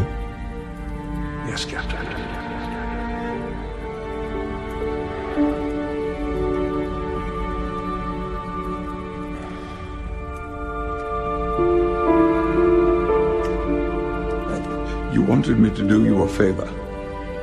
Yes, sir. When you leave, I would be profoundly grateful if you terminated my consciousness. You want to die? Not exactly, sir. I want to live, however briefly, knowing that my life is finite. Mortality gives meaning to human life, Captain. Donc on va parler donc euh, de la dernière partie euh, la plus importante, donc qui est euh, la mort de Picard puis la mort de Data. Alors je vais tout de suite vous dire ce que j'en ai pensé. C'est que bah moi j'ai déjà trouvé que la mort de Picard était très belle, c'est-à-dire dans le sens où Patrick Stewart joue vraiment bien cette cette scène-là. J'ai été vraiment ému, même si évidemment on se doute très bien qu'il va revenir parce que comme on l'avait évoqué la semaine dernière, l'option Golem elle était vraiment flagrante et que c'était sûr que ça allait arriver et que du coup l'utilité de la saison par rapport à, ces, cet arc narratif de la maladie du syndrome de Picard bah, c'est de le guérir finalement alors ça en soi, alors aussi bien la mort de Picard, je la trouve vraiment réussie, euh, la scène elle est belle, etc. Euh, aussi bien, je comprends pas trop euh, pourquoi bah, son syndrome se déclenche forcément à ce moment-là. il aurait très bien pu, alors parce que le, le son décès, euh, il me semblait pas être si imminent que ça. Je veux dire, euh, en quelques jours, quoi. Moi, j'imaginais qu'il avait quand même au moins quelques mois devant lui, peut-être même des, quelques années, et que du coup, moi, j'imaginais que, son syndrome le rattraperait en fin de série, euh, donc qui est normalement programmé pour la fin de la saison 3. Donc moi j'imagine, je voyais pas une utilité impérieuse de le guérir de son syndrome avec la carte James the Shark dont parlait tout à l'heure Roman Nigita. Mais bon, pour autant, moi, le fait de le faire, donc le faire mourir, de le faire ressusciter, pour moi, c'est c'est pas vraiment le, le le but de la manœuvre, le but de la manœuvre, c'est de nous amener vers la mort de Data, euh, car comme je le disais tout à l'heure, Nemesis a raté vraiment quelque chose, c'est la mort de Data. Et, et, là, je trouve que bah, la série Picard, en tout cas sa saison 1, bah, me donne ce qui m'a toujours manqué. Et à ça, j'ajouterais que bah, je suis pas d'accord avec ce que tu disais au tout début du podcast, Yves, c'est-à-dire que euh, Star Trek euh, ne met jamais vraiment vraiment beaucoup d'émotions. Bah euh, c'est vrai en règle générale hein, il y en a pas beaucoup mais pathos je disais pathos, pathos mais malgré tout il y en a quand même un petit peu. La, mort de Spock il y a quand même un peu de pathos hein, dans les films. Je te l'accorde je te l'accorde et elle est extrêmement réussie. Et moi à partir du moment où c'est réussi je l'accepte comme c'est le cas ici. Après effectivement quand on regarde le pathos euh, superflu euh, qu'il y a dans euh, Discovery saison 2 hein, pour ne citer qu'elle bon là effectivement ça se tire une balle dans la tête quoi. Là j'ai trouvé que c'était hormis effectivement Elnor qui joue enfin vraiment ce personnage là qui pleure dans les, les bras de Rafi aussi bien Rafi je trouvais que ils ça se mettent tous à pleurer. Ils, pleurent tous en fait là. Bah non euh, Rios ne pleure pas tous, tu remarqueras il serre les dents Rios ne pleure pas. Mais, mais tous les autres Jurati, Rafi et Elnor euh, pleurent. Oh, oui je suis d'accord. Mais les trois autres Elnor Jurati et, et Rafi pleurent hein. en tout cas moi j'ai trouvé que cette scène était très réussie euh, que la scène euh, avec Data euh, l'était vraiment par rapport à justement ce que je disais ce manque de Némésis je pense que Romain Brami aimera en parler tout à l'heure donc je vais lui laisser euh, la parole là-dessus. Mais d'abord, euh, j'attends les réactions de Marina. Moi, euh, en fait, je suis bon public là-dessus. Donc, moi, j'y ai cru. je me suis fait avoir comme une débutante. C'est-à-dire que je me suis dit qu'on nous avait pipoté avec la signature de Stewart pour trois saisons. Et voilà, donc je me suis dit, ah mon Dieu, mais ils ont été là-dedans. Donc vraiment, j'ai joué le, le côté spectatrice à fond. J'ai trouvé que Stewart était très très bon, la réaction des personnages et tout ça. Après, oui, effectivement, faire de Picard un être artificiel avec une conscience, pour voilà, c'est peut-être Jump the Shark, mais moi, moi, je, enfin, honnêtement, euh, allez, moi, moi, ça me, ça m'a pas dérangé. Euh, j'ai adoré la symbolique du papillon et de la et de la mort tout au long de, de l'épisode et en fait de, de, de, la série. Et en fait, moi immédiatement, dès que j'ai vu tous ces papillons voler un peu partout, j'ai immédiatement pensé à un album de Torgal, la, la BD, oui, euh, et en fait, parce qu'il y a dans Au-delà des ombres, qui est le tome 5, en fait, euh, Torgal est l'un des personnages, euh, rencontre, sont dans le monde souterrain, et il rencontre des. Et tout à coup, il croise des papillons. Ils vont à contre-courant et en fait ces papillons représentent les âmes des morts qui se rendent au tribunal des dieux. Donc en fait ces, papillons représentent le, les âmes des défunts. Et j'ai adoré que ces, papillons colorés euh, traversent l'épisode, qu'ils viennent effleurer tous les personnages.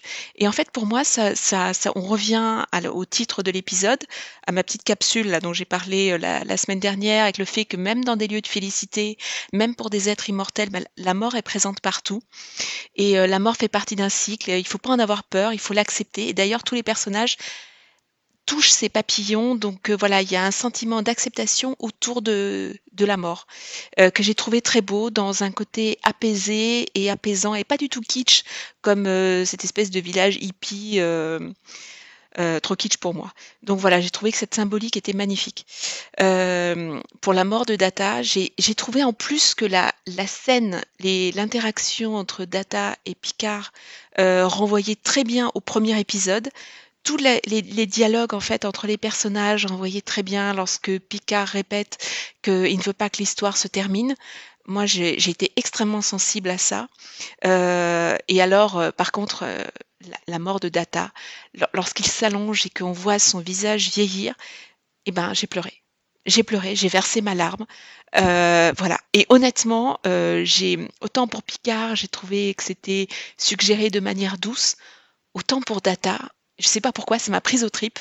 J'ai trouvé que c'était très efficace et j'ai versé ma petite larme et, j'y ai cru. Et effectivement, sa, mort est tellement belle et tellement euh, et rachète tellement Némésis que voilà, pour moi c'était euh, important et je suis sûre que, Romain euh, Brami en dira beaucoup plus sur ce que ça représente. Mais voilà, moi c'est deux scènes que j'ai trouvées fortes. Mais je le, je le dirais pas aussi bien que toi, Marina. Je le dirais Quel faillot. et, et, toi, Romanigita alors, euh, je suis assez d'accord avec vous sur le, la scène de la mort de Picard. Moi, je trouve que la mort de Picard est réussie, c'est sa résurrection qui l'est moins, selon moi. Euh, non, la, scène de la mort, euh, quand il est allongé par terre et tout le monde autour de lui, le geste qu'il a notamment pour Elnor, on sent vraiment voilà, que c'est un peu le fils qu'il n'a jamais eu, et ce qui explique que Elnor pleure par la suite. Enfin, pour moi, tout ça fonctionne vraiment à merveille, évidemment, grâce au, jeu de Patrick Stewart, il a pas de problème. Moi, ce qui me gêne beaucoup dans le, le golem, donc la, la résurrection de, Picard, c'est qu'en fait, je retrouve le même problème que j'ai eu avec la fin de Star Trek Into Darkness, quand Kirk est ressuscité grâce au sang de Tribule.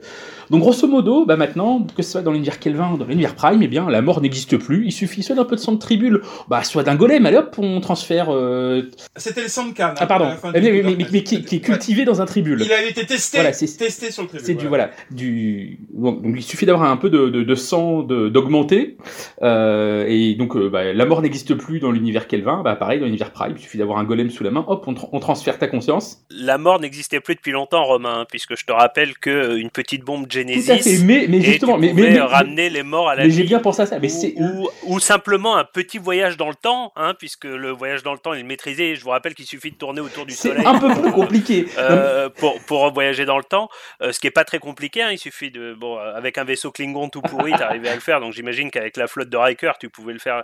Donc je suis. Il y a la temporale, temporale prime directive qui l'interdit. Hein.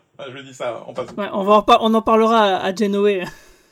non, mais à la limite, le, voyage dans le temps va, créer différentes euh, temporalités euh, différentes, mais au moins, au moins dans, dans, le cas de Spock, ça prend un film entier pour y arriver, et vraiment des conditions très particulières qui sont compliquées à les réunir. Là, on a l'impression que grosso modo, maintenant, ça pourrait être quasiment accessible à tout le monde. J'exagère un peu, je suis d'accord, mais pour moi, c'est vraiment le, le, jump the shark de trop. Et dans le cas de, la mort de, Data, je suis d'accord avec vous aussi. Je trouve que ça rachète évidemment Nemesis. C'est évidemment la thématique complète de la saison, comme je l'avais dit tout à l'heure, qui est, à la fois le, le, deuil et la rédemption de tous ces personnages. Chacun a quelque chose, une faute à se faire pardonner. Et dans le cas de Picard, c'était le fait de bah, d'avoir entre guillemets euh, mis sa vie euh, en suspens tant qu'il n'avait pas réparé cette erreur euh, et le poids du sacrifice de Data pour l'avoir sauvé. Donc je trouve que toute la scène est magnifique, le jeu entre les acteurs est magnifique, mais là aussi j'ai une petite une petite réserve, mais qui est bien plus ancienne que ça.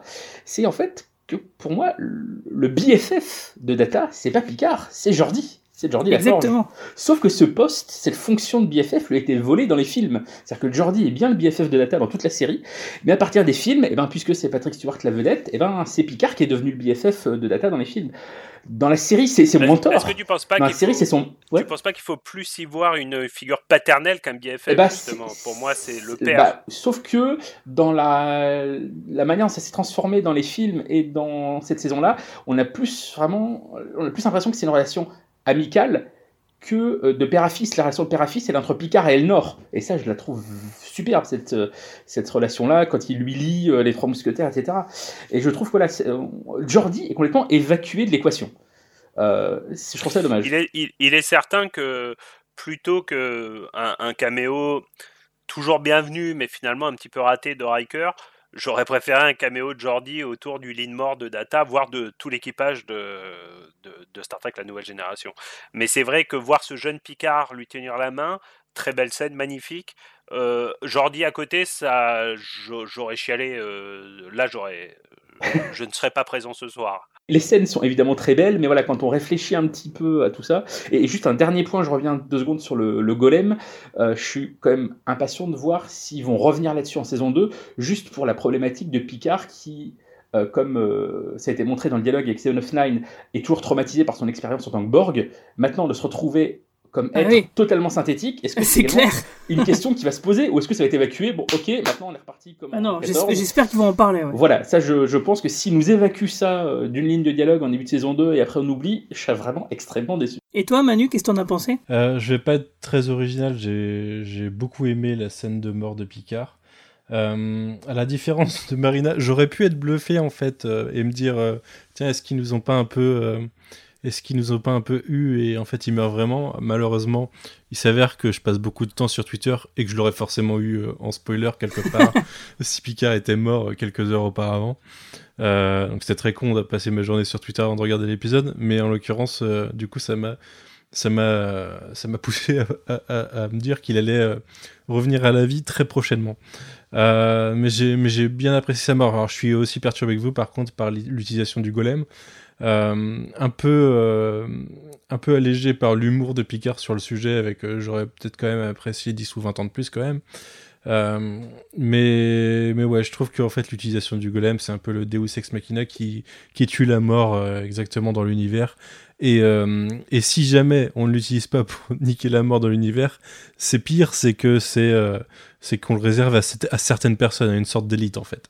Et, euh, et, ce qui est un peu dommage, euh, ce que je trouve très dommageable dans un univers comme Star Trek. Euh, la mort de Data, euh, j'ai adoré, j'ai vraiment aimé le, dialogue entre Picard et Data.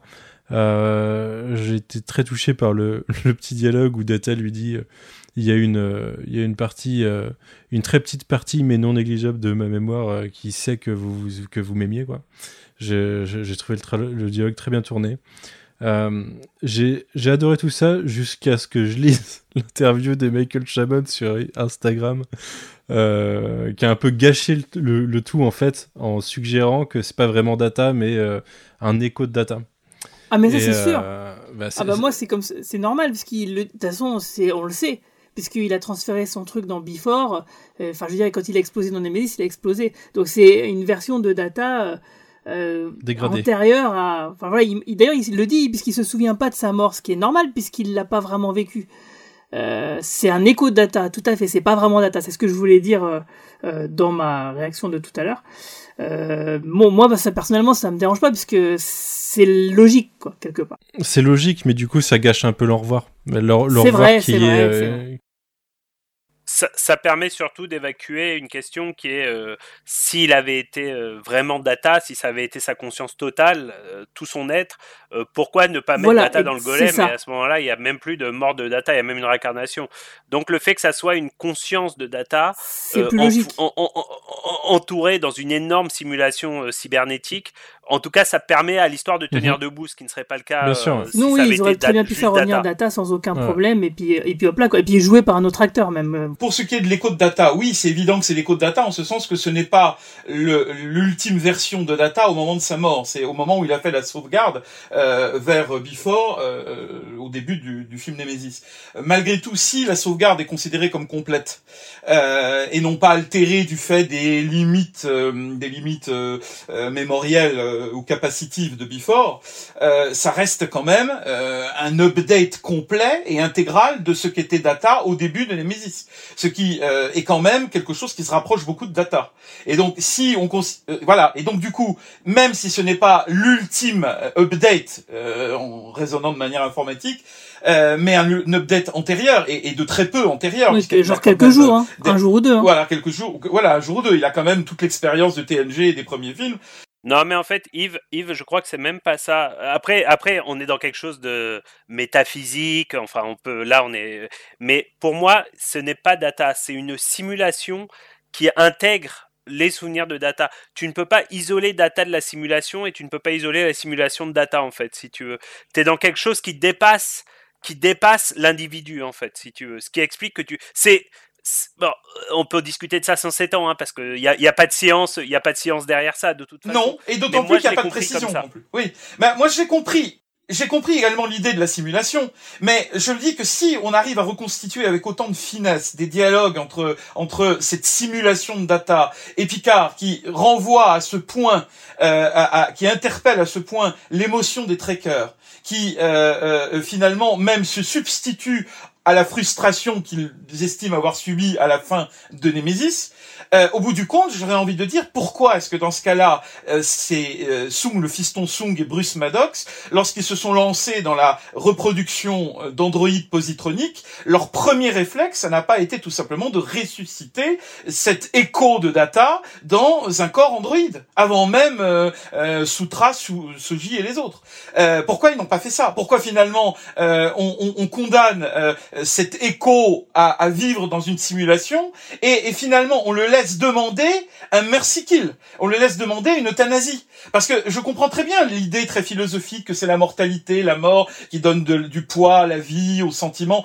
Euh, euh, et, au passage, je précise d'ailleurs, petite aparté, c'est un copier-coller de choses qui avaient déjà été dites dans le film Generations, mot pour mot. mais c'est vraiment des répliques mot pour mot de Generations.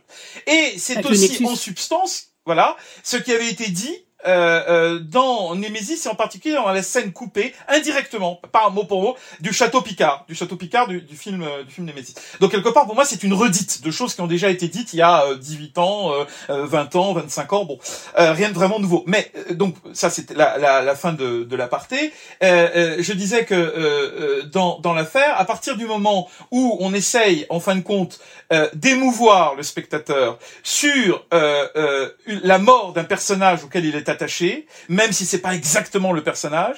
Je ne vois donc pas, avec les technologies dont on nous a fait montre, avec de façon ostentatoire depuis le début de l'épisode, c'est-à-dire les golems, les, les androïdes, la communauté d'androïdes positroniques, je ne vois pas pourquoi, dans la même logique, on ne lui a pas donné d'emblée un nouveau corps, ce qui aurait évité effectivement euh, cette séance euh, de mise à mort solennelle et sacrificielle euh, faisant pleurer Margot.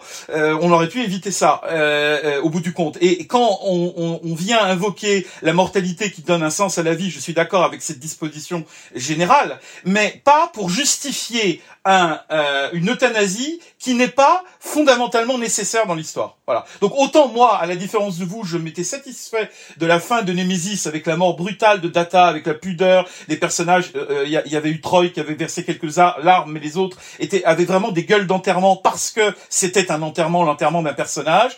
moi, je, moi, la fin de Nemesis m'avait moi arraché des larmes, précisément parce que on n'en mettait pas trop en scène à ce moment-là, moins qu'à la fin de Star Trek 2 avec la mort de, de Spock. Et ensuite, finalement, Data n'est pas revenu, donc c'était une mort définitive, en tout cas dans, dans, le, dans les années qui ont suivi Nemesis. Donc moi, c'est quelque chose qui m'avait beaucoup touché et, et, et je n'en demandais pas davantage.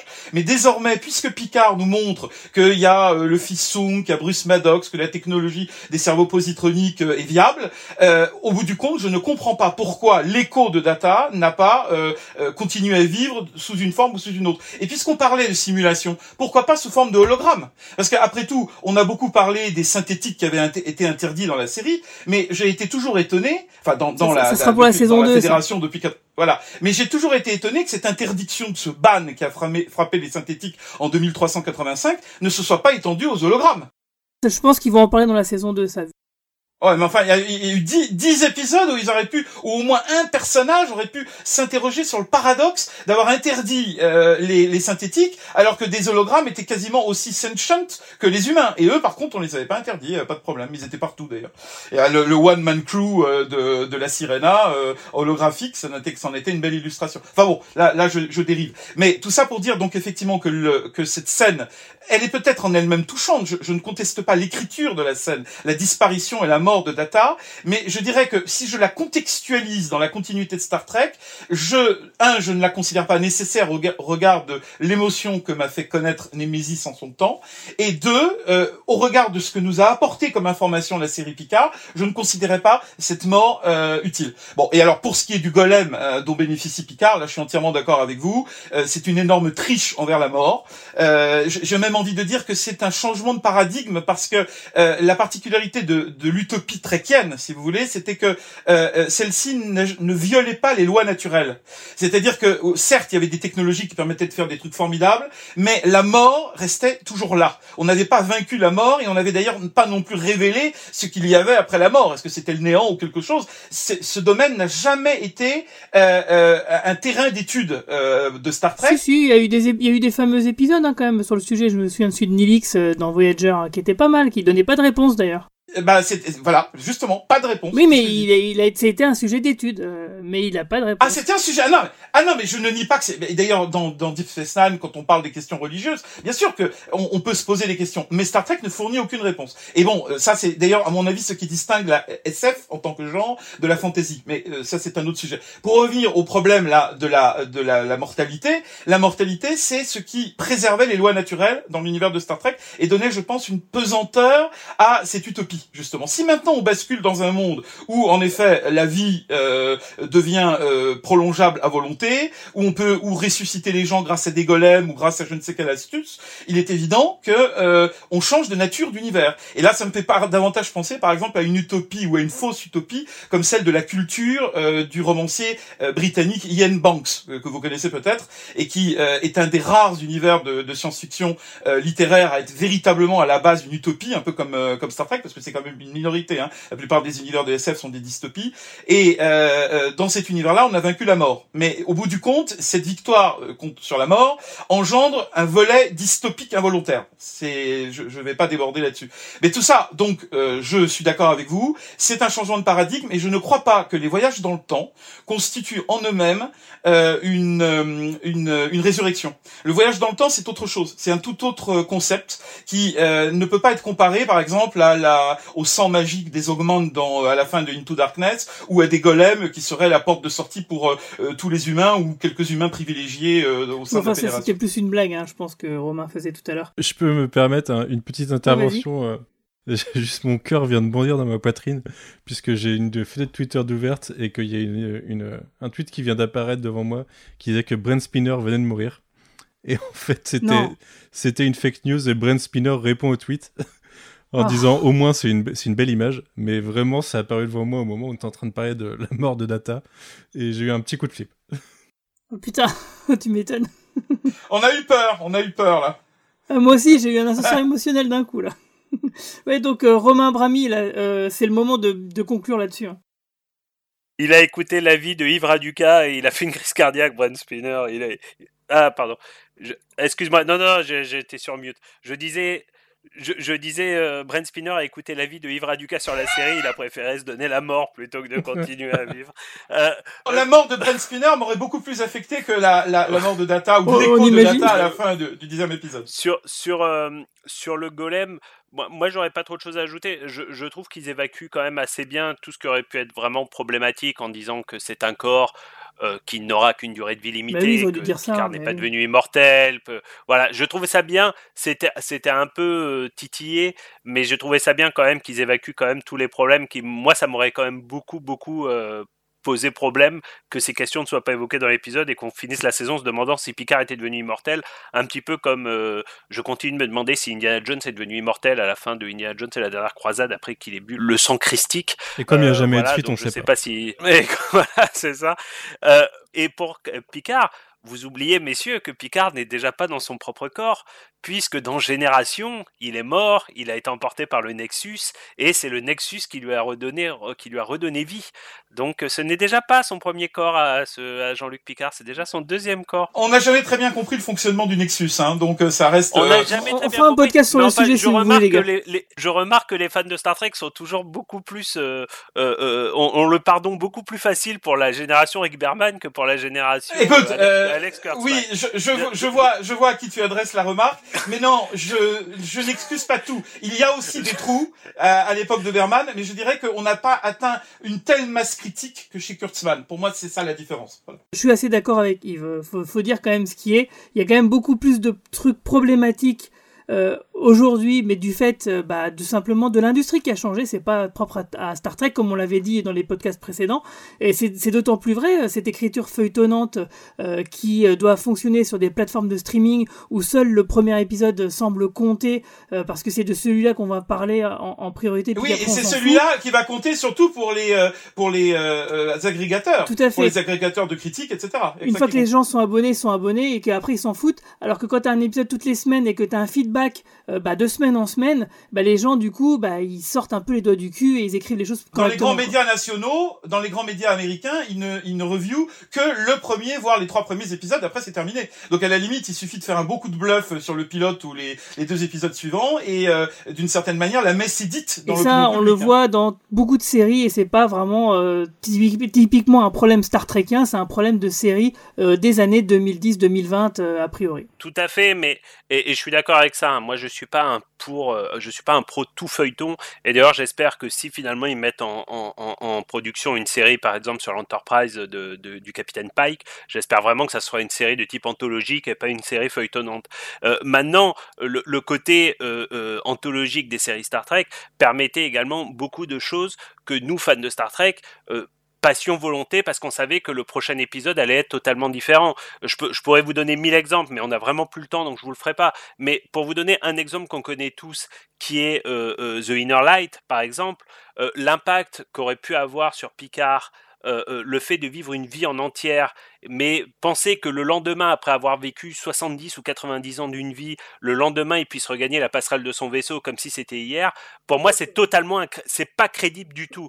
Et je pense que, par exemple, un scénario de type Inner Light qui aurait été intégré dans une série comme Star Trek Picard en 10 épisodes, les fans dont je fais partie auraient trouvé le scénario totalement incroyable de se dire, mais comment, comment imaginer que le lendemain même, ils reprennent le vaisseau de l'Enterprise? Euh, Il y a exactement le même épisode avec Miles O'Brien dans, Deep Space Nine, alors que c'est totalement incrédule à mes yeux. Mais on l'excusait parce que justement la série était euh, euh, euh, épisodique et pas feuilletonnante. Bref, laissez-moi finir sur Data parce que sinon. Je pourrais répondre à ça, mais ce sera pour une autre fois. ouais, ça, on, on, on remettra. C'est le moment de conclure parce qu'après on a encore le bilan de la saison à faire. Non, sur, sur Data, moi, moi j'avais trouvé en effet que la fin de, enfin j'avais trouvé que Nemesis était un film exécrable hein, pour ma part. c'est pour ça que je dis quand même que les fans de Star Trek ont quand même la mémoire courte parce que c'était quand même rien ne tenait debout dans cet épisode, mais la mort de Data était totalement gâchée. C'était une mort un peu comme la mort de Han Solo. De Tachayar plutôt. Dans, dans, ou de Tachayar. Euh, eh mais j'ai adoré la mort de Tachayar. J'ai adoré la mort de Tachayar. T'es pas comme nous en fait, Yves. Alors, pas du tout. Brent Spinner. Et je la trouve plus... pas incohérente. Brent Spinner ne voulait plus suivre la série, donc ils lui ont fait une mort un peu cheap et surtout très très rapide. Mais surtout, les scénaristes n'ayant même pas le courage de leurs ambitions, nous avaient sorti un Biford de derrière les fagots, qui est une espèce de version, euh, euh, excusez-moi du terme, mais un petit peu handicapé mental de, Data, dans lequel ils avaient soi-disant transféré la mémoire de, euh, Data. Ce qui était pour moi une, une, une, fin absolument pas satisfaisante du tout, de me dire que mon personnage préféré était devenu finalement une version inférieure et beaucoup plus robotique de lui-même, ce qui était exactement ce qui allait exactement à l'encontre de tout ce qu'il espérait atteindre dans The Next Generation. Euh, là, Michael Chabon et son équipe nous offrent une fin beaucoup plus satisfaisante à Data, puisque euh, Data étant devenu une sorte d'être suprême, une sorte de simulation ultime, euh, dans un... l'occasion de retrouver son humanité une dernière fois grâce à son ami et mentor Jean-Luc Picard en lui demandant de lui donner la mort. J'ai trouvé que c'était une scène très très belle et euh, Manu, je pense que tu t'en souviendras, ça fait référence à un épisode qui s'appelle Time Sorrow. Mais non. Euh, ça aussi qu'on ne, me, dise pas qu'on ne me dise pas que euh, les auteurs de Star Trek Picard ne connaissent pas Star Trek, ils le connaissent très bien et je pense qu'ils les ont vus et revus. Et, et dans l'épisode Time Sorrow, euh, l'épisode commence parce que euh, sur Terre, si je me rappelle bien, dans une grotte, on retrouve la tête de Data et on sait que c'est vraiment Data, c'est pas un autre androïde, c'est pas c'est pas euh, l'or ou je ne sais quoi. Et on se rend compte que Data est mort quelque part dans le passé sans qu'on ne sache pourquoi. Et euh, Jordi et Data se retrouvent dans un bar et se retrouvent dans le Ten Forward, le bar de l'Enterprise Et Jordi lui dit, écoute Data, ça doit être quand même très dur pour toi que de savoir que tu vas mourir un jour. Ça doit être terrible pour toi. Et euh, Data lui dit, mais tu te rends pas compte, Jordi, euh, bah, je, ne vais pas le dire aussi bien qu'à l'époque, mais tu te rends pas compte, pour moi c'est une punition de savoir que je suis quasiment immortel et que je vais voir mes amis mourir et mes futurs amis mourir. Euh, au contraire, mourir me permet de donner un sens à ma vie. Et cette, fin de, que nous offre Star Trek Picard est une réponse directe à cet épisode Et est une fin d'une noblesse extraordinaire pour ce personnage de Data. Euh, Star Trek a pas souvent réussi ses morts euh, déjà, il y a peu de morts dans Star Trek. Hein. Il y, a peu de personnages dont on connaît vraiment la fin. Euh, il y en a eu quelques-uns, euh, soit qui étaient très tristes comme le Capitaine Pike, mais enfin le Capitaine Pike on le connaissait pas vraiment, soit comme le Capitaine Kirk qui était probablement l'une des pires fins, l'une des pires morts de l'histoire du cinéma, en tout cas à mes yeux. J'ai été très ému et très touché de de voir que Data avait eu le droit à cette fin, une fin magnifique, émouvante, bien réalisée pathétique, mais finalement pas trop, euh, pas, pas, pas tellement tire-larme, parce que c'est aussi bien un joli événement qu'un événement triste, puisque finalement il meurt selon ses propres conditions et comme il le souhaitait, dans une scène qui est pas, qui est pas sans rappeler d'ailleurs All Good Things, puisqu'il est habillé avec une espèce de, de, de, peignoir un petit peu dandy, en buvant une sorte de cognac ou de brandy. Euh, voilà, il y a aussi une référence à All je vois en tout cas une référence à All Good Things dans cette fin d'épisode. Mon seul regret, on l'a dit avant, c'est peut-être, mais bon, pour des raisons de production évidentes, de, se limiter à Picard, alors que je pense que Jordi aurait dû avoir sa place là-dedans, mais bon, on comprend pour des raisons un petit peu évidentes pourquoi ce n'est pas le cas. Voilà, moi j'ai été extrêmement touché et euh, finalement après tout ça, la seule chose dont je me souviens de cet épisode, euh, c'est en effet cette mort de Picard, mais surtout cette mort de Data. Et, finalement, si cette première saison n'aura servi qu'à donner une noble fin à ce personnage extraordinaire qui était Data, je suis content qu'elle n'existe ne serait-ce que pour ça. Goodbye, Commander. Goodbye, Captain.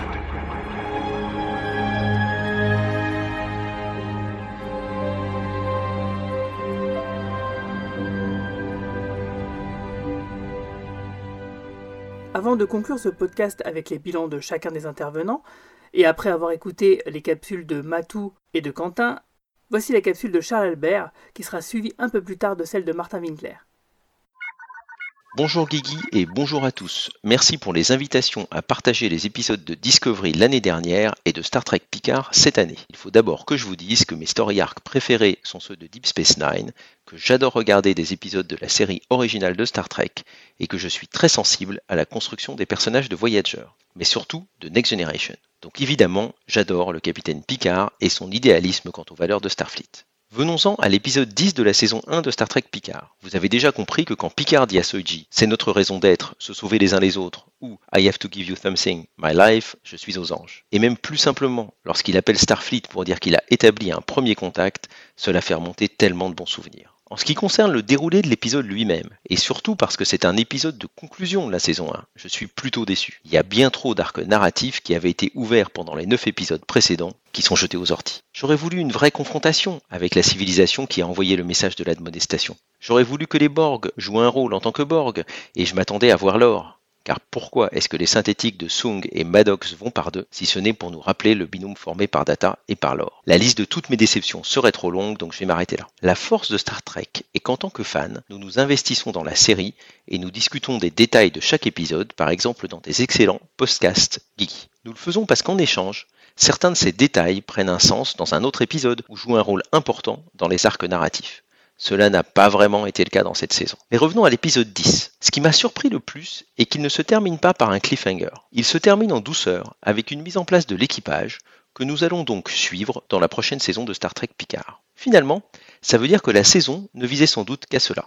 Rendre crédible le fait qu'un capitaine aussi charismatique et important que Jean-Luc Picard puisse se retrouver à la tête d'un petit vaisseau avec un équipage qui n'est pas l'équipe de super-héros que nous avons par exemple connu dans Nemesis. Il me semble qu'il faille donc considérer cette saison 1 comme rien d'autre qu'un parcours initiatique pour Picard. Et de ce point de vue-là, c'est plutôt réussi. Des épisodes 1 à 6, Picard n'est appuyé que par Laris et Zaban. Il est aigri, orgueilleux et égoïste. Il a tourné le dos au reste du monde car il a raté son Kobayashi Maru, qui est l'évacuation de Mars. Bien sûr, j'aurais aimé qu'on nous en dise plus sur le complot derrière la destruction des chantiers de Utopia Planitia, mais je retiens que ça nous a permis de comprendre pourquoi nous ne retrouvons pas le capitaine Picard là où nous l'avions laissé. Après ces premiers épisodes, nous avions beaucoup de questions sur son caractère et le comportement de Starfleet. Et j'ai beaucoup aimé l'épisode 7, qui valide que nous voyons Picard ainsi, car il va falloir que nous l'accompagnions après la gestion calamiteuse de la crise de l'évacuation de Mars. Bien entendu,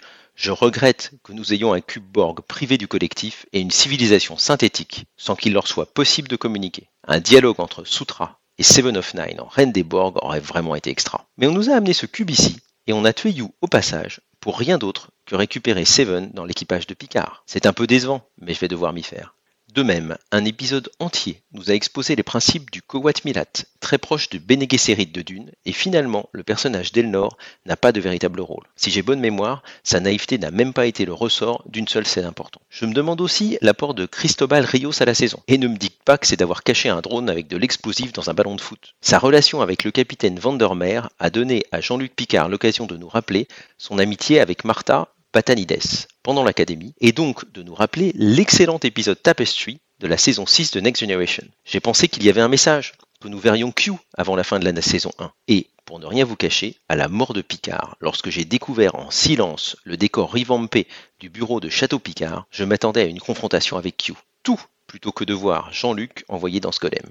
Eh bien non, c'était Data. Venons-en justement à Data. Le personnage de la série qui nous amène à lui est le docteur Agnès Jurati. Elle est la championne du retournement de veste. Elle a tour à tour travaillé sous couverture pour le Zadvar, avec les synthétiques, pardon, contre les synthétiques, contre Sung, ou plutôt avec lui, pour mettre l'esprit de Picard dans le golem. Son véritable talent n'est donc pas la cybernétique, mais celui de se faire pardonner. Tout le monde lui fait confiance, même une fois avoir appris qu'elle est traîtresse et la meurtrière de Maddox. Maddox qui avait une relation compliquée avec Data, il ne faut pas l'oublier. J'aurais beaucoup aimé voir des traces de cette relation entre lui et les synthétiques. Pour Maddox, les synthétiques étaient des objets. Et pourtant, on nous explique qu'il est devenu leur père, puisqu'on nous a inventé le personnage du fils de Song. Cela aurait été l'occasion pour Arik Song de nous parler de son père et de Data, et surtout de l'or. Pour moi, le grand absent de cette saison est l'or. Je ne comprends pas pourquoi les synthétiques vont par deux, si ce n'est pour nous rappeler le jumeau maléfique de Data. L'or est un peu le Loki de la mythologie des synthétiques dans Star Trek, et il n'est jamais même évoqué dans une saison dont ils sont le point central. Ça m'a beaucoup déçu. Soutra est une débutante en tromperie comparée à l'or. Ça aurait été tellement bien d'avoir une discussion entre Jean-Luc Picard, qui idéalise les valeurs de la Fédération, Seven of Nine, qui est la dernière représentante des Borg, le Zadvar, qui honnie les synthétiques, et l'or, qui aurait pu avoir un discours à la magnéto sur le peu de confiance que ces derniers ont envers les biologies. Ça n'a pas été le cas, et je vais devoir m'y faire. Mais il est temps de conclure sur cette première saison de Star Trek Picard. Qu'est-ce qu'il nous reste? Un Jean-Luc dans un corps de golem, aux commandes d'un petit vaisseau indépendant, avec un chercheur en cybernétique au caractère instable, une synthétique naïve et super puissante, un joueur de football sud-américain qui fume le cigare, un elfe qui peut pas mentir et qui se bac avec un sabre, une informaticienne alcoolique et une ancienne Borg qui fait partie des Fenris Rangers. L'équipage de Jean-Luc Picard comprend, en le comptant lui-même, sept personnages, dont deux couples, qui ont tous à cœur de défendre les causes perdues. Nous voyons bien se dessiner ainsi les contours de la saison 2, qui pourrait être un contrepoint à une série qu'on nous promet plus ou moins sur la section 31. Les gentils contre les méchants. Si je vous ai donné l'impression que j'étais déçu par Star Trek Picard, je dois vous avouer que j'apprécie en fait vraiment de retrouver une sorte d'âge d'or de Star Trek. Nous avons en effet plusieurs séries, la saison 3 de Discovery est à venir, et on nous a parlé d'un dessin animé et d'un film avec Tarantino. Je pense que mes déceptions sont le prix à payer pour que la série des années 60 devienne un mythe. Tout le monde a le droit de s'emparer d'un mythe et de le retravailler, de le trahir un peu aussi, pour nous donner l'occasion d'en parler. Le mythe de Star Trek est celui du développement par la technologie qui soulage l'humanité mais n'économise pas de répondre aux grandes questions sur le libre arbitre et les limites de la liberté individuelle face au collectif. C'est pour cela que les Borg sont si importants pour les fans. Cela permet de terminer sur la période de confinement que nous sommes en train de vivre, et qui fait de nous des témoins comme des acteurs de ce paradoxe. Jusqu'où sommes-nous prêts à contribuer au collectif sans être dans une dictature à la chinoise? Q doit savourer les moments que nous traversons. Restons chez nous, c'est l'occasion ou jamais de se refaire des story arcs autour de Data, des Borg ou de Q. Au revoir à tous, longue vie et prospérité. Donc euh, on va commencer par toi Yves. Deux minutes, hein. Attention. Hein. Deux minutes, ça va être short. Surtout que j'avais envie de répondre à Romain là, clairement. Et, excellent speech d'ailleurs Romain. Mais euh, en gros, je suis d'accord avec rien ou presque. Bon, passons. Euh, voilà. Non, non, mais c'est vrai, c'est vrai. Là, franchement, bon, euh, bien. Alors, euh, si s'il s'agit de conclure, euh, je dirais, pour reprendre finalement ce que disait Romain. Oui, euh, si cette euh, saison ou cette série, disons saison pour le moment, euh, n'a eu qu'une utilité, c'est d'offrir à Data la mort qu'il n'aurait pas eue à la fin de Nemesis. Moi, je dirais que globalement, on triche parce que en réalité, ce n'est pas Data et en réalité, cette mort n'était pas nécessaire. Et euh, pour moi, une mort n'est réellement touchante que euh, lorsqu'il n'y avait pas d'autre choix que de mourir à ce moment-là en se sacrifiant pour X raisons, mais pas uniquement euh, euh parce que euh, les fans peut-être attendaient plus de grandiloquence, plus de fan service, plus d'émotion à l'écran. Alors finalement, on leur sert en bouteille, in vitro, quelque chose qu'ils n'avaient pas eu avant. Mais parce que ça arrive avec 18 ans de retard, parce que ça a été relativement mal amené, que la cohérence interne n'a pas été respectée, que si il s'agit même pas vraiment du personnage, que ce n'était même pas vraiment nécessaire, et eh ben pour moi c'est totalement artificiel. Et euh, c'est parce que justement c'est artificiel que je n'ai quasiment éprouvé aucune émotion en voyant cette fin. Je me suis dit mais pourquoi? Ça, ça c'est ton bilan de la saison alors. Non, mais c'est mon bilan parce qu'on ne me donne que deux minutes. C'est euh, beaucoup trop court pour faire un bilan ce tu te rends pas compte. Mais je vous envoie... le bilan de la saison, on, l'attendra avec impatience sur unification dans ta longue critique. Euh, voilà, je vous renvoie quand même à mes critiques et la dernière qui sera effectivement un bilan de saison où euh, je, me doute que vous serez pas d'accord avec tout, mais j'essaierai quand même d'être aussi factuel que possible dans mes dans ma dans Elle sera publiée quand Pour au moins faire comprendre ce point de vue. Pardon Quand euh, euh, bah normalement euh, lundi ou mardi. En gros, bien, bah, sûrement il même faut, temps il faut quand même le temps de pondre de pondre 120 000 signes, 40 pages. voilà, ça, ça demande quand même quelques quelques heures. C'était pour moi symbolique en fait de l'ensemble, c'est-à-dire que c'est en gros très artificiel. Et ta note sur 5 Alors, je vais choquer tout le monde, mais ma note, J'aurais pu aller jusqu'à 0, mais je vais pas le faire. Euh, je vais dire 0,5, uniquement pour le plaisir euh, très euh, narcissique de retrouver des acteurs que j'ai adorés à l'époque de TNG. Ça, je reconnais, que ça soit dans Nepente ou ailleurs, ça m'a fait subjectivement plaisir. Mais j'ai pas du tout aimé la manière dont on les a utilisés, car j'ai trouvé ça en fait factice. pour résumer, d'ailleurs, je dirais que pour moi, cette première saison de Picard, ça reste une fan production à gros budget et à gros budget par rapport aux fans de production, mais euh, à peu près aussi bancal que la plupart des fans de production dans leur intégration à, à, à l'univers et dans la légitimité des événements qui sont mis en scène. Et en outre, et ça je réponds euh, euh, brièvement à, à, Romain pour ça, les nombreuses références internalistes euh, c'est-à-dire ce que j'appelle des placements, hein, les clin d'œil à ceci, le clin d'œil à cela. Pour moi, ce n'est pas une marque de connaissance ou de compréhension de Star Trek, c'est du name dropping. Pour moi, c'est du pur name dropping. C'est-à-dire qu'aujourd'hui, il suffit d'aller sur n'importe quel wiki, euh, notamment Memory Alpha ou d'autres, pour trouver toutes les informations dont se sont servis les scénaristes de Picard. Et donc, pour moi, c'est pas une preuve de, de, véritable connaissance. Alors que avant, euh, dans à l'époque de Berman, justement, par exemple sur Enterprise, qui était très intégré dans la continuité, il n'y avait pas Memory Alpha. et donc, quand les mecs faisaient des références internes, oui, trop, peut-être, peut-être. Moi, c'est ce que j'aime, mais effectivement très très intégré. Il n'y avait pas Memory Alpha à l'époque, donc du coup, les gars, ils devaient vraiment connaître en profondeur l'univers de Star Trek, parce que même l'encyclopédie euh, bien connue des, de, du couple Okuda euh, ne suffisait pas pour fournir toutes les informations requises. Mais aujourd'hui, avec les wikis, n'importe qui, euh, en y consacrant quelques quelques heures, peut finalement se transformer en expert. Donc pour moi, c'est pas une preuve de, de compétence. T'as des attentes pour la saison 2 en deux mots? Euh, Oui, enfin oui et non. Euh, oui et non, c'est-à-dire que est-ce qu'on va faire comme pour la deuxième saison de Discovery, c'est-à-dire sortir une menace plus terrible, un péril plus terrible que tous les autres dans l'histoire euh, et qui va euh, euh, finalement structurer euh, l'ensemble du feuilleton, l'ensemble de la du serial, ou est-ce qu'on va revenir vers une exploration un peu plus traditionnelle avec des épisodes davantage autosuffisants? Moi, je préférerais la deuxième option, car je continue à penser que Star Trek n'a jamais été aussi efficace que quand les épisodes se suffisaient à eux-mêmes, sans pour autant exclure une continuité entre les épisodes. Et c'est en ce sens que pour moi, les deux meilleurs modèles, c'est Deep Space Nine et Enterprise, puisqu'ils arrivaient à avoir toujours des épisodes autonomes, mais en même temps une vraie mythologie interne. Je suis assez d'accord. Et toi, Manu, quel est ton bilan de la saison, ta note et tes attentes pour la saison 2 alors moi, mon bilan de la saison, c'est globalement que c'est un acte manqué. Je trouve que on voit assez facilement euh, les, les intentions, on voit les, idées, on, voit les bonnes idées. Euh, malheureusement, euh, je trouve que dans l'exécution, au final, sur des épisodes, ça passe assez mal. Euh, que ça s'intègre mal dans le format Star Trek. Ce qui est dommage parce que j'ai vraiment aimé beaucoup de choses, même individuellement certains épisodes, mais, mais dans l'ensemble, en tant que tout, je trouve que ça marche difficilement. Je lui mettrais, mettrais 3 sur 5 à cette saison parce que ça vaut quand même pas, ça, vaut quand même pas 2 pour moi, mais on va dire qu'il y a la moyenne parce qu'il y a du fan service que j'ai accepté. Euh, Est-ce que j'attendrais pour la saison 2 Bah écoute, euh, j'attendrais que ça soit un peu plus de philosophie, un peu plus de Star Trek, un peu moins d'action peut-être, euh, qu'on explore euh, le côté euh, le côté Borg et tout ce que, enfin tous les impacts qu'ont pu avoir euh, la fin de Voyager plus plus bah, l'exploitation de l'artefact par les Romuliens pendant tout ce temps comment voilà comment les Borg, euh, enfin les ex-Borg en tout cas, ont pu évoluer de leur côté et et, euh, et comment ils, peuvent retrouver la vie ou autre, enfin revenir à, une vie normale. Euh, et les hologrammes, ce que je pense qu'on aura, puisque normalement on devrait avoir Robert Picardo. Euh, je trouve que la problématique des hologrammes euh, dans, Voyager surtout se rapprochait fortement de la problématique des, des, des autres, enfin des synthétiques.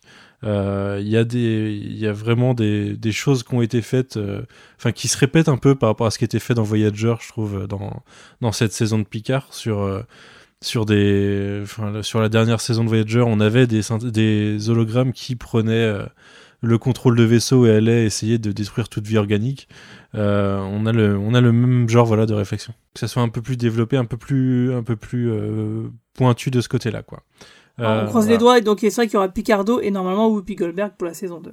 Et toi, Romain Brami, donc euh, ton bilan de la saison, ta note et tes attentes pour la saison 2 moi, moi j'ai mis euh, 3,5 sur 5 à cette première saison. Euh, je l'ai trouvée euh, profondément imparfaite, mais elle m'a donné euh, beaucoup de choses que j'attendais.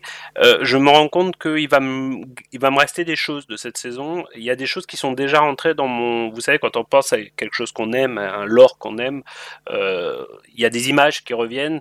Et moi, je sais que, par exemple, ce vieux Riker avec cette vieille Troy et leur enfant, cette mort de Data, cette rencontre entre Stewart entre Picard et Seven, c'est des choses qui vont me rester. Euh, et, et, et c'est pas si fréquent, hein, parce que par exemple, si je pense à la dernière trilogie de Star Wars, si je fais la liste des choses qui me restent, ça s'élève à zéro, par exemple. Euh, là, il y a des choses qui vont me rester, euh, mais très imparfaites, avec un showrunner qui clairement apprenait le métier, hein, qui, est, qui, est, un bon écrivain, mais qui apprenait le métier. Beaucoup de beaucoup d'imperfections qui qui aurait été facile à éviter en fait. C'est-à-dire c'est pas des imperfections extrêmement profondes, mais c'est des bêtises en fait. C'est des bêtises euh, qui, comme on l'a dit un peu en milieu de podcast, sont révélatrices de beaucoup de défauts des productions hollywoodiennes d'aujourd'hui en série, je trouve, euh, avec tout l'aspect feuilletonnant, manque de temps, etc., etc. Mais qui sur du Star Trek, moi, je, je m'agace particulièrement évidemment qui aime bien châtie bien. Euh, voilà, donc un, un, bilan contrasté, mais finalement, tu vois, trois jours après la diffusion de l'épisode, euh, je me rends compte que j'ai aimé cette saison, j'ai aimé retrouver ces personnages, et je suis content de vivre dans une planète où il y a une série Star Trek avec le capitaine Picard encore aujourd'hui. Voilà, je, je, je, le dis, c'est du fanboyisme, je l'avoue, mais je suis content. Euh, mes attentes pour la saison 2, euh, bah écoute, j'en ai j'ai envie de dire j'en ai aucune, mais pas dans le sens négatif du terme. Euh, j'en ai aucune parce que je trouve que la saison 1 s'est terminée, pour le coup. Je, personnellement, je doute qu'il donne une suite à euh, la race extraterrestre bionique euh, qui vient de l'au-delà, etc. Je pense pas que ça sera le scénario de la saison 2. Si peut-être je me trompe, mais je pense pas. Donc je pense que ça sera quelque chose de tout nouveau, donc de potentiellement très excitant ou de totalement raté. Donc j'ai j'ai pas d'attente particulière pour cette saison 2 euh, à part les attentes de fans c'est-à-dire je serais content de revoir Worf je serais content de revoir l'Enterprise je serais content de revoir des personnages de Deep Space Nine hein, parce qu'il n'y a pas que Voyager et je trouve que tiens un, truc que je rajoute dans mon bilan excuse-moi euh, il y avait une scénariste dans la writers room de Picard qui a qui, qui s'est fait connaître en écrivant des romans sur Voyager et je trouve qu'on a beaucoup senti l'influence de Voyager dans cette première saison de Picard mais très très peu l'influence de Deep Space Nine moi je serais ravi que la saison 2 voilà c'est ça mon attente que la saison 2 de Picard nous permette de revisiter peut-être pas Deep Space Nine lui-même, mais en tout cas l'univers de Deep Space Nine. Voilà mon attente pour la saison 2. On a fait une allusion à, Quark hein, quand même hein, dans un épisode. Et mais bon, alors là pour le coup, t'as raison, c'est vraiment du, du name, du name dropping, fan service, euh, du name dropping fan service. Euh, c'est pas ce que j'appelle euh, voilà. Et d'ailleurs, Chabon dans l'interview dont parlait Manu tout à l'heure a évoqué Garak et Bashir euh, et bah, il l'a évoqué comme ça. Il n'y a aucune promesse, rien du tout. Mais voilà tout à fait le genre de personnage que j'aimerais revoir en saison 2. Pareil. Et toi, Romain Nigita? Donc, euh, ton bilan de la saison, ta note et tes attentes pour la saison 2 bah, Mon bilan de la saison, c'est que euh, je trouve que c'est, comme l'a dit Yves tout à l'heure, une très bonne coda à Nemesis. Mais par contre, moi, j'avais détesté Nemesis. Donc, ça vient un petit peu corriger, le, le, pour moi, le, le, rattache qui était Nemesis. Je trouve que c'est surtout, comme je l'ai dit plusieurs fois au cours de ce podcast, mais c'est vraiment ce qui me reste de la saison, une très belle saison sur la rédemption et sur le deuil euh, pour tous les personnages. Et du coup, en fait, euh, mon bilan de la saison 1, c'est que bah, j'ai envie de voir la saison 2 parce que j'ai envie de trouver tous ces personnages, euh, non seulement Picard, euh, Patrick Stewart qui est évidemment magistral, mais tout, tout son équipage, tout l'équipage de la Sirena. J'ai envie de revoir Rios, j'ai envie de revoir Raffi, euh, j'ai envie de revoir Elnor, peut-être un peu moins de Jurati, mais voilà, je, je, suis content de cet équipage. Cette saison 1 fonctionne quasiment comme un très long pilote d'une série que j'ai envie de voir. Donc pour moi, malgré tous les défauts, comme on trouve souvent des défauts de toute façon dans des pilotes de série, même des séries qui sont excellentes, bah, malgré tous ces défauts, j'ai envie de voir la suite et pour moi c'est le c'est l'essentiel. Euh, euh, et du coup, si je devais donner une note, bah moi j'irais jusqu'à 4 sur 5, pour toutes ces raisons. Ouh, ouh c'est bon ça. et, euh, et tes attentes pour la saison 2 donc? Bah, les attentes, en effet, j'ai bien l'impression qu'ils vont partir sur quelque chose de complètement différent. Euh, après, sur quoi, j'ai pas vraiment d'attente, hormis euh, parce que ce que, que j'avais déjà exprimé tout à l'heure. J'espère que le fait que Picard euh, soit un golem ne sera pas euh, oublié, que ça fera quand même partie du développement du, du personnage. Après, est-ce qu'on aura droit au, au, retour des Klingons avec Worf? Est-ce qu'on aura du Deep Space Nine? Est-ce qu'on aura, quelque chose de complètement nouveau? Moi, j'aimerais avoir quelque chose de complètement nouveau. je l'avais déjà dit, euh, euh, j'en ai un peu euh, soupé du fait qu'avec Enterprise, avec Discovery, on a eu de la préquelle, de la préquelle, de la préquelle, le fait que là on a eu des Borg, etc. Donnez-moi quelque chose de nouveau. Voilà, moi quand je veux voir Star Trek, je veux voir du nouveau. Tout à fait d'accord. Et toi, Marina? Si, si tu veux, je peux commencer sur Seven. C'était juste pour dire que c'était, pour moi, c'était la bonne surprise de la série, parce que en plus de Rio, c'est tout ça, mais en fait, comme c'est un personnage qui revient après plus de 20 ans, euh, moi, je vais, je vais juste remonter à Voyager parce que à l'époque, franchement, quand son arrivée a été annoncé pour apporter un peu de piment à la série, en fait, ça avait trompé, trompé personne parce que le marketing à l'époque, on avait fait des tonnes. Je sais pas si vous vous souvenez des photos promotionnelles, mais on avait mis en avant le côté sexy du personnage, mais à fond. Et en fait, lorsqu'on revoit ces épisodes. Moi, j'ai revu Voyager là récemment, à partir de Scorpion. Et en fait, j'ai trouvé le personnage juste extraordinaire. 20 ans après, revoir le, personnage et voir comment il a évolué, son évolution vers plus d'humanité au fur et à mesure qu'elle perd ses implants Borg, euh, moi j'ai trouvé que, que le personnage avait très bien évolué. Bon, c'est vrai qu'elle est quand elle explore euh, son côté humain, les relations de couple avec chaque côté par exemple, moi je trouvais que c'était, en le revoyant maintenant, moi j'ai bien aimé ce côté-là, c'est fait avec intelligence. Et en fait, je trouve que le personnage dans Star Trek Picard est développée dans la continuité de Voyager, même si elle est clairement beaucoup plus humaine. Et en fait, là, on évoque le fait qu'elle ne trouve pas sa place du fait de son statut, de XBS et tout ça, de ses implants Borg, qu'elle se sent toujours ostracisée. Maintenant, il y a cette possibilité de relation avec, euh, avec Rafi. Alors, moi, je sais pas, c'est venu un petit peu euh, comme ça, euh, comme un cheveu sur la soude. Moi, j'aurais aimé quelques dialogues qui annoncent ça. voilà, donc ça va sûrement être exploité dans la, dans la saison 2. Euh, et d'ailleurs, Michael Chabon a dit que ça allait être, euh, ça allait être développé. Mais voilà, et j'ai trouvé que ces interactions avec Picard étaient justes. Et, euh, et voilà, et moi j'ai adoré la scène où en fait elle devient la, pour, un instant elle redevient la, elle devient la, reine Borg. Moi j'ai trouvé la, scène très efficace. Et euh, voilà, moi je trouve qu'elle a énormément de charisme. Alors je m'attendais à, à l'annonce d'un spin-off parce que je comprends pas qu'elle qu'elle pose pas plus. Je trouve qu'elle est, elle est très très bien dans. Elle est, c'est une, une, très bonne actrice. Et euh, moi je veux en savoir plus sur Fenris, sur les Rangers, sur euh, voilà. Donc qu'elle rejoigne l'équipage, ça m'a surprise. Ouais, mais, euh, annulez Section 31, faites-nous un spin-off sur Seven. On est d'accord. Euh, moi, je trouvais que la saison avait très bien commencé et en fait après, il s'est clairement passé quelque chose du côté euh, showrunner parce que ça s'est dégradé. Il y avait trop de pistes qui n'ont abouti à rien ou qui ont mal abouti ou qui ont été mal développées, des trous scénaristiques. Alors il y a, il y a des choses que j'ai beaucoup aimées. Moi, le quand on a retrouvé Riker, Troy, euh, moi j'ai beaucoup aimé euh, leur fille. Les petites références, moi j'ai bien aimé toutes ces petites références. Par exemple, qu'on a que Troy et Riker aient appelé leur fille du nom de la sœur décédée de, Troy. Des, petits trucs comme ça. C'est du fan service, oui, mais c'est sympa, c'est bien amené, c'est ça montre qu'on connaît son matériel et c'est juste un exemple des nombreuses références à NextG qui sont plutôt euh, bien. J'ai été super déçue que Maddox soit le MacGuffin euh, de, de, la série pour simplement le tuer et que derrière il n'y ait pas vraiment de conséquences. Euh, mais voilà, j'ai trouvé que malheureusement, bon, ça s'est pas génialement terminé et tout. J'étais un peu déçue par l'épisode 9 euh, comme tout le monde. Mais malgré ça, bah, j'ai envie de voir une saison 2. Euh, il y a, je trouve que l'équipage fonctionne très bien. J'ai adoré Rios. J'ai adoré retrouver Seven of Nine. Euh, voilà, donc dans la saison 2, j'ai envie de voir ce que va donner Fenris. J'ai envie de, de voir comment Seven va s'intégrer. J'ai envie de voir comment on va adresser maintenant le fait que Picard est différent. Euh, voilà, et euh, de retrouver des personnages de Voyager, oui, mais moi je suis plutôt d'accord avec euh, Romain, euh, Romain Brami, c'est que moi j'adore vraiment une de mes séries préférées, c'est Deep Space Nine. Mais alors comment réussir à l'intégrer? Parce que déjà à l'époque, Deep Space Nine c'était quand même très très à part dans la dans l'univers Star Trek. Euh, mais moi j'adorerais revoir euh, Kira, j'adorerais revoir euh,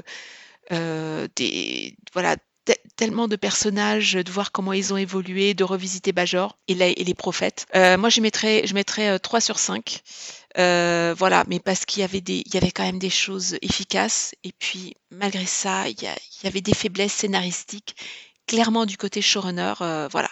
Donc euh, voilà mon Très bilan. bien, merci euh, Marina. Donc bah pour ma part, euh, je suis un peu du même avis que que Romain Brami, euh, et Manu et toi.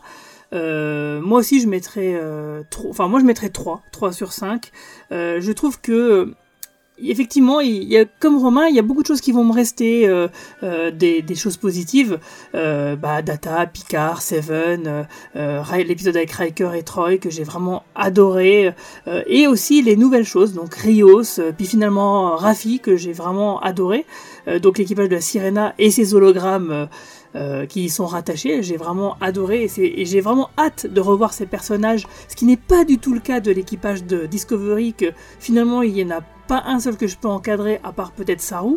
Euh, là, j'a- j'adore vraiment ces personnages et que même si Picard n'était pas là, à la rigueur, ça ne me dérangerait pas de les suivre eux, essentiellement eux. Pour autant, euh, comme on l'a dit euh, déjà plusieurs fois et dans d'autres podcasts, l'écriture feuilletonnante euh, des années 2020 euh, pose problème et, surtout il y a une espèce de, cahier des charges, on dirait que les séries de maintenant, certains, types de séries doivent respecter, comme par exemple le fait que Jurati ait une idylle avec Rios et ne sert strictement à rien du tout. On a l'impression qu'il faut absolument qu'il y ait des couples. Euh, on ne sait pas trop pourquoi. Et d'ailleurs, euh, ces, ces problèmes d'é- d'écriture, de MacGuffin, de Mystery Box qui amènent des, Mystery Box et tout, est complètement, euh, était complètement inutile et, et puis artificiel parce que c'est vrai que on se rend compte que, bah, à part le début de la saison, peut-être l'épisode 6 et 7 et le final, tout est indispensable finalement. Et que, bah, que ce soit l'apparition, l'utilisation de Seven, elle est complètement gratuite, euh, elle est, là pour faire du fan service, mais il y a aussi euh, le, et un autre exemple justement de personnage qui est un, personnage entre guillemets qui gage du potentiel, c'est Jurati. Parce que Jurati, c'était un, un docteur en cybernétique, ça aurait dû être le personnage qui nous amène les thématiques justement de la sentience, euh, du transhumanisme et de ce genre de choses, et qui aurait dû développer justement le côté science-fiction et euh, débat d'idées euh, dans la série. Or, il n'en a rien été. hein. Plus ces scènes ont plutôt été utilisées bah, pour faire de la mystery box et, des trucs un peu pourris, euh, comme par exemple le fait que ce soit une espionne et qu'elle tue Maddox. On aurait très bien pu imaginer que bah, dans la saison finalement Jurati ne soit pas l'amante de Maddox, qu'elle ne le tue pas, qu'il meurt tout simplement de ses blessures de manière tout, à fait euh, logique par rapport à ce qui se serait passé précédemment, que euh, euh Commandeur O aurait pu réussir à, espionner, euh, enfin en tout cas tracer la Sirena sans passer par Jurati, et du coup utiliser ces scènes, les scènes de Jurati donc pour développer les vraies thématiques qui nous intéressent et qui finalement ne sont pas suffisamment développées, même si on a beaucoup parlé de Data, de la mort de Data, de l'importance de certaines choses avec Picard, etc. Finalement, quand on regarde le temps d'antenne qui est consacré, il est assez, il est assez léger par rapport à ce qu'il aurait pu être, et c'est en ça qui, c'est ça qui moi me gêne vraiment. Mais sinon, euh, effectivement, je suis quand même content euh, de la production globalement, du casting globalement. Euh, globalement, je trouve que c'est plutôt bien. Mais finalement, c'est légèrement mieux que moyen euh, et que ses défauts parce qu'il pèse quand même beaucoup dans la balance. C'est pour ça que moi je lui mets donc ce 3 et ce 3 sur 5 et mes attentes pour la saison 2 bah c'est un peu les mêmes que vous avez ce que vous avez déjà évoqué, c'est-à-dire j'espère que l'histoire du golem et des répercussions euh, qui auraient pu être faites que ce soit Narek, euh, Jurati, etc. Bah, que ce soit pas passé sous le tapis qui, qui nous explique un petit peu bah, ce qu'il en est avant de passer complètement sur autre chose. Parce que c'est vrai que par exemple Seven j'ai pas trop compris pourquoi elle, semble intégrer le l'équipage hein, qu'est-ce qu'elle en fait hein, des Ferris Rangers est-ce qu'elle abandonne ça? C'est bizarre. Donc voilà. Euh, j'attends j'ai pas beaucoup plus d'attentes si ce n'est que effectivement avec ces nouveaux personnages qui sont plutôt cool euh, amenez-nous du nouveau même si euh, franchement comme Marina je ne serais pas du tout contre retourner sur Deep Space Nine ou simplement croiser Kira ou Quark ou qui que ce soit. Mais en tout cas un truc un petit truc sympathique avec avec Deep Space Nine.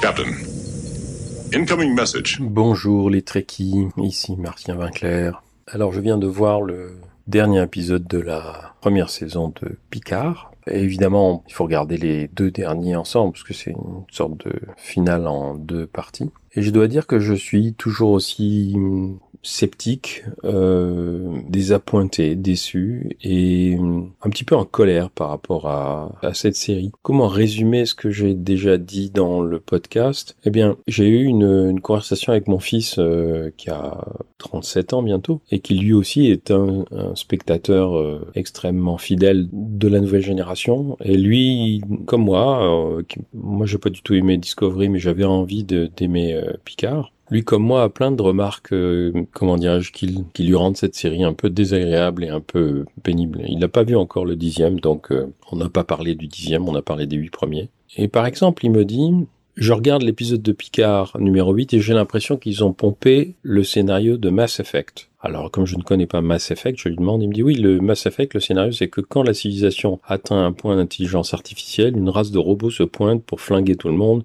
et rebooter les civilisations restantes. Donc, ça ressemble. Évidemment, à la fin du dixième épisode, c'est plus tout à fait ça. Enfin, il y a quelque chose, et puis on a parlé aussi beaucoup du fait qu'il y avait des choses qui lorgnaient du côté de Battlestar Galactica et des Cylons.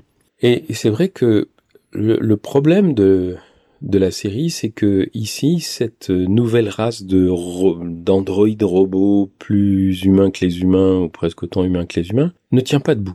C'est-à-dire, euh, elle n'a pas de substance. Euh, il y a une planète euh, sur laquelle ces robots ou ces androïdes, peu importe, ces synthétiques comme ils disent, sont nés, mais on voit pas en quoi ils sont un danger pour l'univers. Et on voit surtout pas comment ils ont pu rentrer en contact avec ces êtres tout puissants que à la fin Soji essaye de faire venir et puis décide de ne pas faire venir au travers d'un quelque chose qui ressemble à un trou de verre mais qui n'est pas un trou de verre mais qui ressemble aussi beaucoup et terriblement au, gimmick dans euh, The Avengers passage transdimensionnel par lequel rentrent des, des méchants. tout ça ne tient pas debout. C'est-à-dire que il y a énormément de lignes narratives dans cette série, mais il n'y a pas d'unité. Euh, un gros problème, c'est le fait que euh, des personnages qui appartiennent à la nouvelle génération sont convoqués et mis en, euh, situation, mais qui servent pas à grand chose. Enfin, ils sont là un peu pour meubler. L'évocation de Data, qui est tout à fait bienvenue au tout début, on voit pas pourquoi on a, on a vu dix épisodes se passer dans l'ombre de Data et à la fin on se retrouve avec Data qui demande à ce qu'on le tue. Euh, j'ai rien contre le suicide médicalement assisté, euh, et c'est un peu ça qui se passe. Mais pourquoi? Je veux dire, euh, d'autant plus que on vient de réintégrer l'esprit de Picard dans un corps synthétique. Je vois pas pourquoi on peut pas faire la même chose avec Data. pourquoi est-ce que ça n'est venu à personne, et lui ne mentionne pas qu'il ne l'a pas voulu, pourquoi est-ce que ça n'est venu à personne l'idée de réintégrer Data dans un corps nouveau? On aurait eu Picard et Data. Mais non, on a la fille symbolique de Data, on voit pas très bien comment c'est sa fille. Franchement, moi je continue à dire que l'actrice est mauvaise et que ce personnage n'a aucun intérêt. On fait mourir Picard pour mieux le ressusciter après avoir fait pleurer absolument tout le monde, mais comme c'est à tout le monde dans dans l'épisode, parce que comme ça se passe à 35 minutes d'un épisode de 55, on sait qu'il est pas mort. Je veux dire, euh, personne ne croit qu'il va mourir. Si on le faisait mourir à la fin du dixième épisode et qu'il nous faisait, euh, nous le faisait ressortir au début de la première, de la seconde saison, on aurait un cliffhanger. Mais là, pas du tout. Et finalement, on finit cette euh, première saison avec des personnages qui ne sont pas du tout comparables à ce qu'étaient les personnages de la nouvelle génération dans ce vaisseau où il n'y a que. Alors que le vaisseau, l'Enterprise, c'était quand même un vaisseau dans lequel il y avait énormément de monde. Là, il y a que 7, plus c'est 6 ou 7, 7 personnages. Des personnages qui sont pas très intéressants, qu'on n'a pas vraiment très bien développés, dont les motivations n'ont jamais été expliquées. Euh, euh, il y en a plusieurs qui changent d'avis euh, trois fois ou quatre fois pendant la série, qui sont tantôt d'un côté, tantôt de l'autre, et on ne sait pas pourquoi et on comprend pas pourquoi. Bref, si c'était pour nous faire assister à la manière dont Picard reprenait du service dans un vaisseau avec une nouvelle équipe, on a passé dix épisodes extrêmement fouillis, extrêmement gratuits. Mon fils me faisait remarquer que euh, il y a un truc très énervant, dit-il, c'est cette manie de faire des liens artificiels entre les personnages comme la Romulienne qui est en fait la nièce de l'autre Romulienne assimilée folle, ou Rios qui a déjà vu les synthétiques dans le passé. Ça donne l'impression que tout le monde se connaît et que dans la galaxie il y a cinq personnes. C'est comme Discovery avec la sœur de Spock, ça ne sert à rien dans l'intrigue, c'est juste pour faire un lien artificiel. Dans Next Generation, personne n'est le fils d'eux ou le neveu d'eux. Il dit euh, j'ai l'impression que le simple fait d'être dans le même univers ne leur suffit pas, alors que c'est idiot, surtout un univers comme Star Trek. Et peut-être que le problème vient d'une espèce de tendance du milieu de Hollywood à filer des boulots aux fils d'eux et aux filles d'eux. Encore une fois, je suis très déçu. Je suis moyennement intrigué par euh, ce qui pourrait se passer pendant une deuxième saison. Si la deuxième saison, c'est euh, une série du type The Next Generation of Voyager, pourquoi pas, mais il va falloir que, il va falloir qu'ils travaillent beaucoup. Euh, si c'est du même acabit, euh, je pense qu'au bout de deux, deux, épisodes de plus, j'arrêterai et je n'aurai pas le sentiment d'avoir trahi euh, mes souvenirs de The Next Generation. Je voulais terminer en disant que nous avions commenté tous les deux, mon, mon fils et moi, sur le fait que Patrick Stewart parle pas très vite, même qu'il parle un peu vraiment très lentement. alors que dans Logan, il y a trois ans, euh, il joue un, un personnage tout à fait aussi vieux, mais beaucoup plus dynamique. Et à un moment donné, pendant le dernier épisode de la, première saison de Picard, je me suis dit, est-ce que quand, quand, moi je l'ai vu voir de loin, venir, je l'ai vu venir de loin qu'on allait le mettre dans un nouveau corps, puisqu'ils avaient parlé de ça euh, euh un demi épisode ou un épisode et demi euh, auparavant. Mais tout ça c'était téléphoné. Je veux dire, c'est, encore une fois, c'est complètement gratuit. C'est juste pour euh, faire mourir Picard et le faire revivre, mais ça n'a pas d'intérêt dans l'intrigue euh, fondamentalement, puisqu'il n'y a pas d'intrigue et il n'y a pas de grand plan euh, de la série. Mais en tout cas, à un moment donné, je me suis dit ah, ce qui serait chouette, ce serait qu'effectivement, ils aient demandé à Patrick Stewart de ralentir son débit pendant toute la série, et puis qu'ils lui disent maintenant tu parles avec ton débit normal une fois que tu es dans ton nouveau corps. Et puis non. Donc peut-être que Patrick Stewart est effectivement fatigué, et c'est son droit, mais ça veut dire que ce qu'on lui demande de faire dans cette série n'est pas tout à fait euh, écrit pour la personne qu'il est aujourd'hui.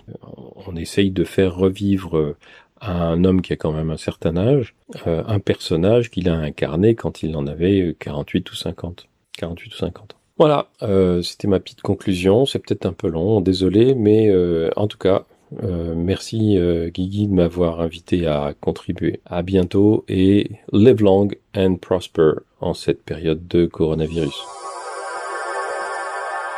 Là, c'est le moment du mot de la fin. Donc, est-ce que vous avez un dernier truc à rajouter avant qu'on referme ce podcast? Euh, Bah oui, et ça va être un peu paradoxal pour la fin de ce podcast, surtout vu sa longueur. Mais la vraie question que je me pose en repensant à l'expérience de cette saison, c'est tout simplement au fond de quoi ça parle. C'est mon vrai problème euh, et c'est ce qui me frustre, c'est que je ne vois dans cette saison aucun véritable sujet de fond abordé. Ce que j'entends par sujet de fond, c'est-à-dire quelque chose qui n'est pas déjà été traité auparavant dans les 726 épisodes et 10 films de l'univers historique, qui ne pas été mieux traité, parce que ça l'a été, que ce soit sur la cybernétique, l'ontologie, la mortalité, la politique, stratégie, débat d'idées, ou tout simplement tous ces toutes ces divergences de points de vue, de paradigmes qu'aimait beaucoup mettre en scène euh, la franchise historique. Euh, euh, absolument tout avait été mieux traité avant. Euh, il suffit de revoir presque au hasard n'importe quel épisode et on est frappé. Moi, ça m'arrive à l'occasion et euh, je vois la différence avec ce que propose Picard. Et du coup, je me dis, euh, à ce compte-là, en quoi cette série est véritablement utile en dehors finalement de sa capitalisation sur la nostalgie? Car euh, euh, son argument de vente, ce qui plaît, ce qui euh, nous plaît, je m'inclus même dedans, car je suis pas, malgré ma note très basse, je n'y suis pas totalement insensible. Qu'est-ce qui nous plaît? Ben, C'est de retrouver des personnages qu'on a aimés, de les revoir évoluer, mourir, revivre, peu importe, de revoir finalement des, des, des émotions que, ou chérir des émotions que l'on avait expérimentées dans le passé, et cette, cette approche-là, finalement, euh, évoque beaucoup celle des goodies. Et en ce sens, pour moi, Picard apparaît finalement davantage comme une série, comme non pas une série, mais plutôt comme un produit dérivé, un produit dérivé de, la grande époque tréquienne, celle qui avait quelque chose euh, à dire et quelque chose à apporter, mais qui, par elle-même, en tant que série, n'apporte rien de véritablement nouveau et innovant. Et euh, c'est ma grande frustration. Pour l'instant, oui, je juge, je juge ce que l'on voit. En tout cas, pour l'instant, sur cette saison 1, on attendra de voir pour les saisons 2 et 3. Et j'imagine pas qu'il y en aura d'autres. Euh, pour les autres notes euh, qui ont été données, donc il y a Martin Winkler qui a mis 2 sur 5, Matou qui a mis 1,5, euh, Charles Albert qui a mis 2 et Quentin qui a mis 3. Euh, finalement, si je compte donc toutes les autres notes, donc la mienne 3, Romain Brami 3,5, Manu 3, Romain Nigita 4, euh, Marina 3,5 et, euh, et toi Yves 0,5. Ça nous fait une moyenne de 2,6 si je si j'arrondis au zéro supérieur, parce que sinon c'est entre 2,5 et 2,6. Euh, donc euh, on peut dire que la série s'en sort tout juste avec la moyenne. et finalement, c'est vrai que je trouve que c'est plutôt à l'image de cette série, c'est-à-dire qu'il y a du bon, il y a du moins bon, et du coup, ça nous fait effectivement donc matière à débat. Euh, donc euh, bah, merci en tout cas à tous d'avoir participé à ce podcast et merci à tous les auditeurs de nous avoir suivis. Merci à Manu de nous avoir hébergés sur le coin pop. On refera donc des après-épisodes sur la saison 3 de Star Trek Discovery euh, d'ici quelques semaines. On sait pas, hein, c'est un, un, coming cette année hein, pour l'instant, on sait pas. Tu crois que ça va pas venir cette année? Ah si, si, non, mais on sait pas. Tu dis dans quelques semaines, à mon avis. Non, c'est plutôt quelques mois. Quelques mois, quelques mois. Hein, ça sera, ouais, je pense. Oui, il me semblait que c'était prévu pour avril à la base. Ah, à la base, oui. Mais maintenant, ça a changé. En tout cas, c'est pas certain qu'on fasse un podcast pour tous les épisodes de Discovery. Ça, on verra. On verra comment on le sent. Euh, en tout cas, donc merci à tous de nous avoir écoutés, euh, si nombreux. Et euh, la conclusion de ce podcast bah, ça va se faire aussi en musique avec la chanson Blue Sky interprétée par Isa Brions, qui est l'interprète de de Soji et euh, de toutes les autres euh, androïdes. Donc euh, tu vas nous faire pleurer encore. je sais. Allez, longue vie et prospérité. Portez-vous bien. Salut. Ciao tout le monde. Salut.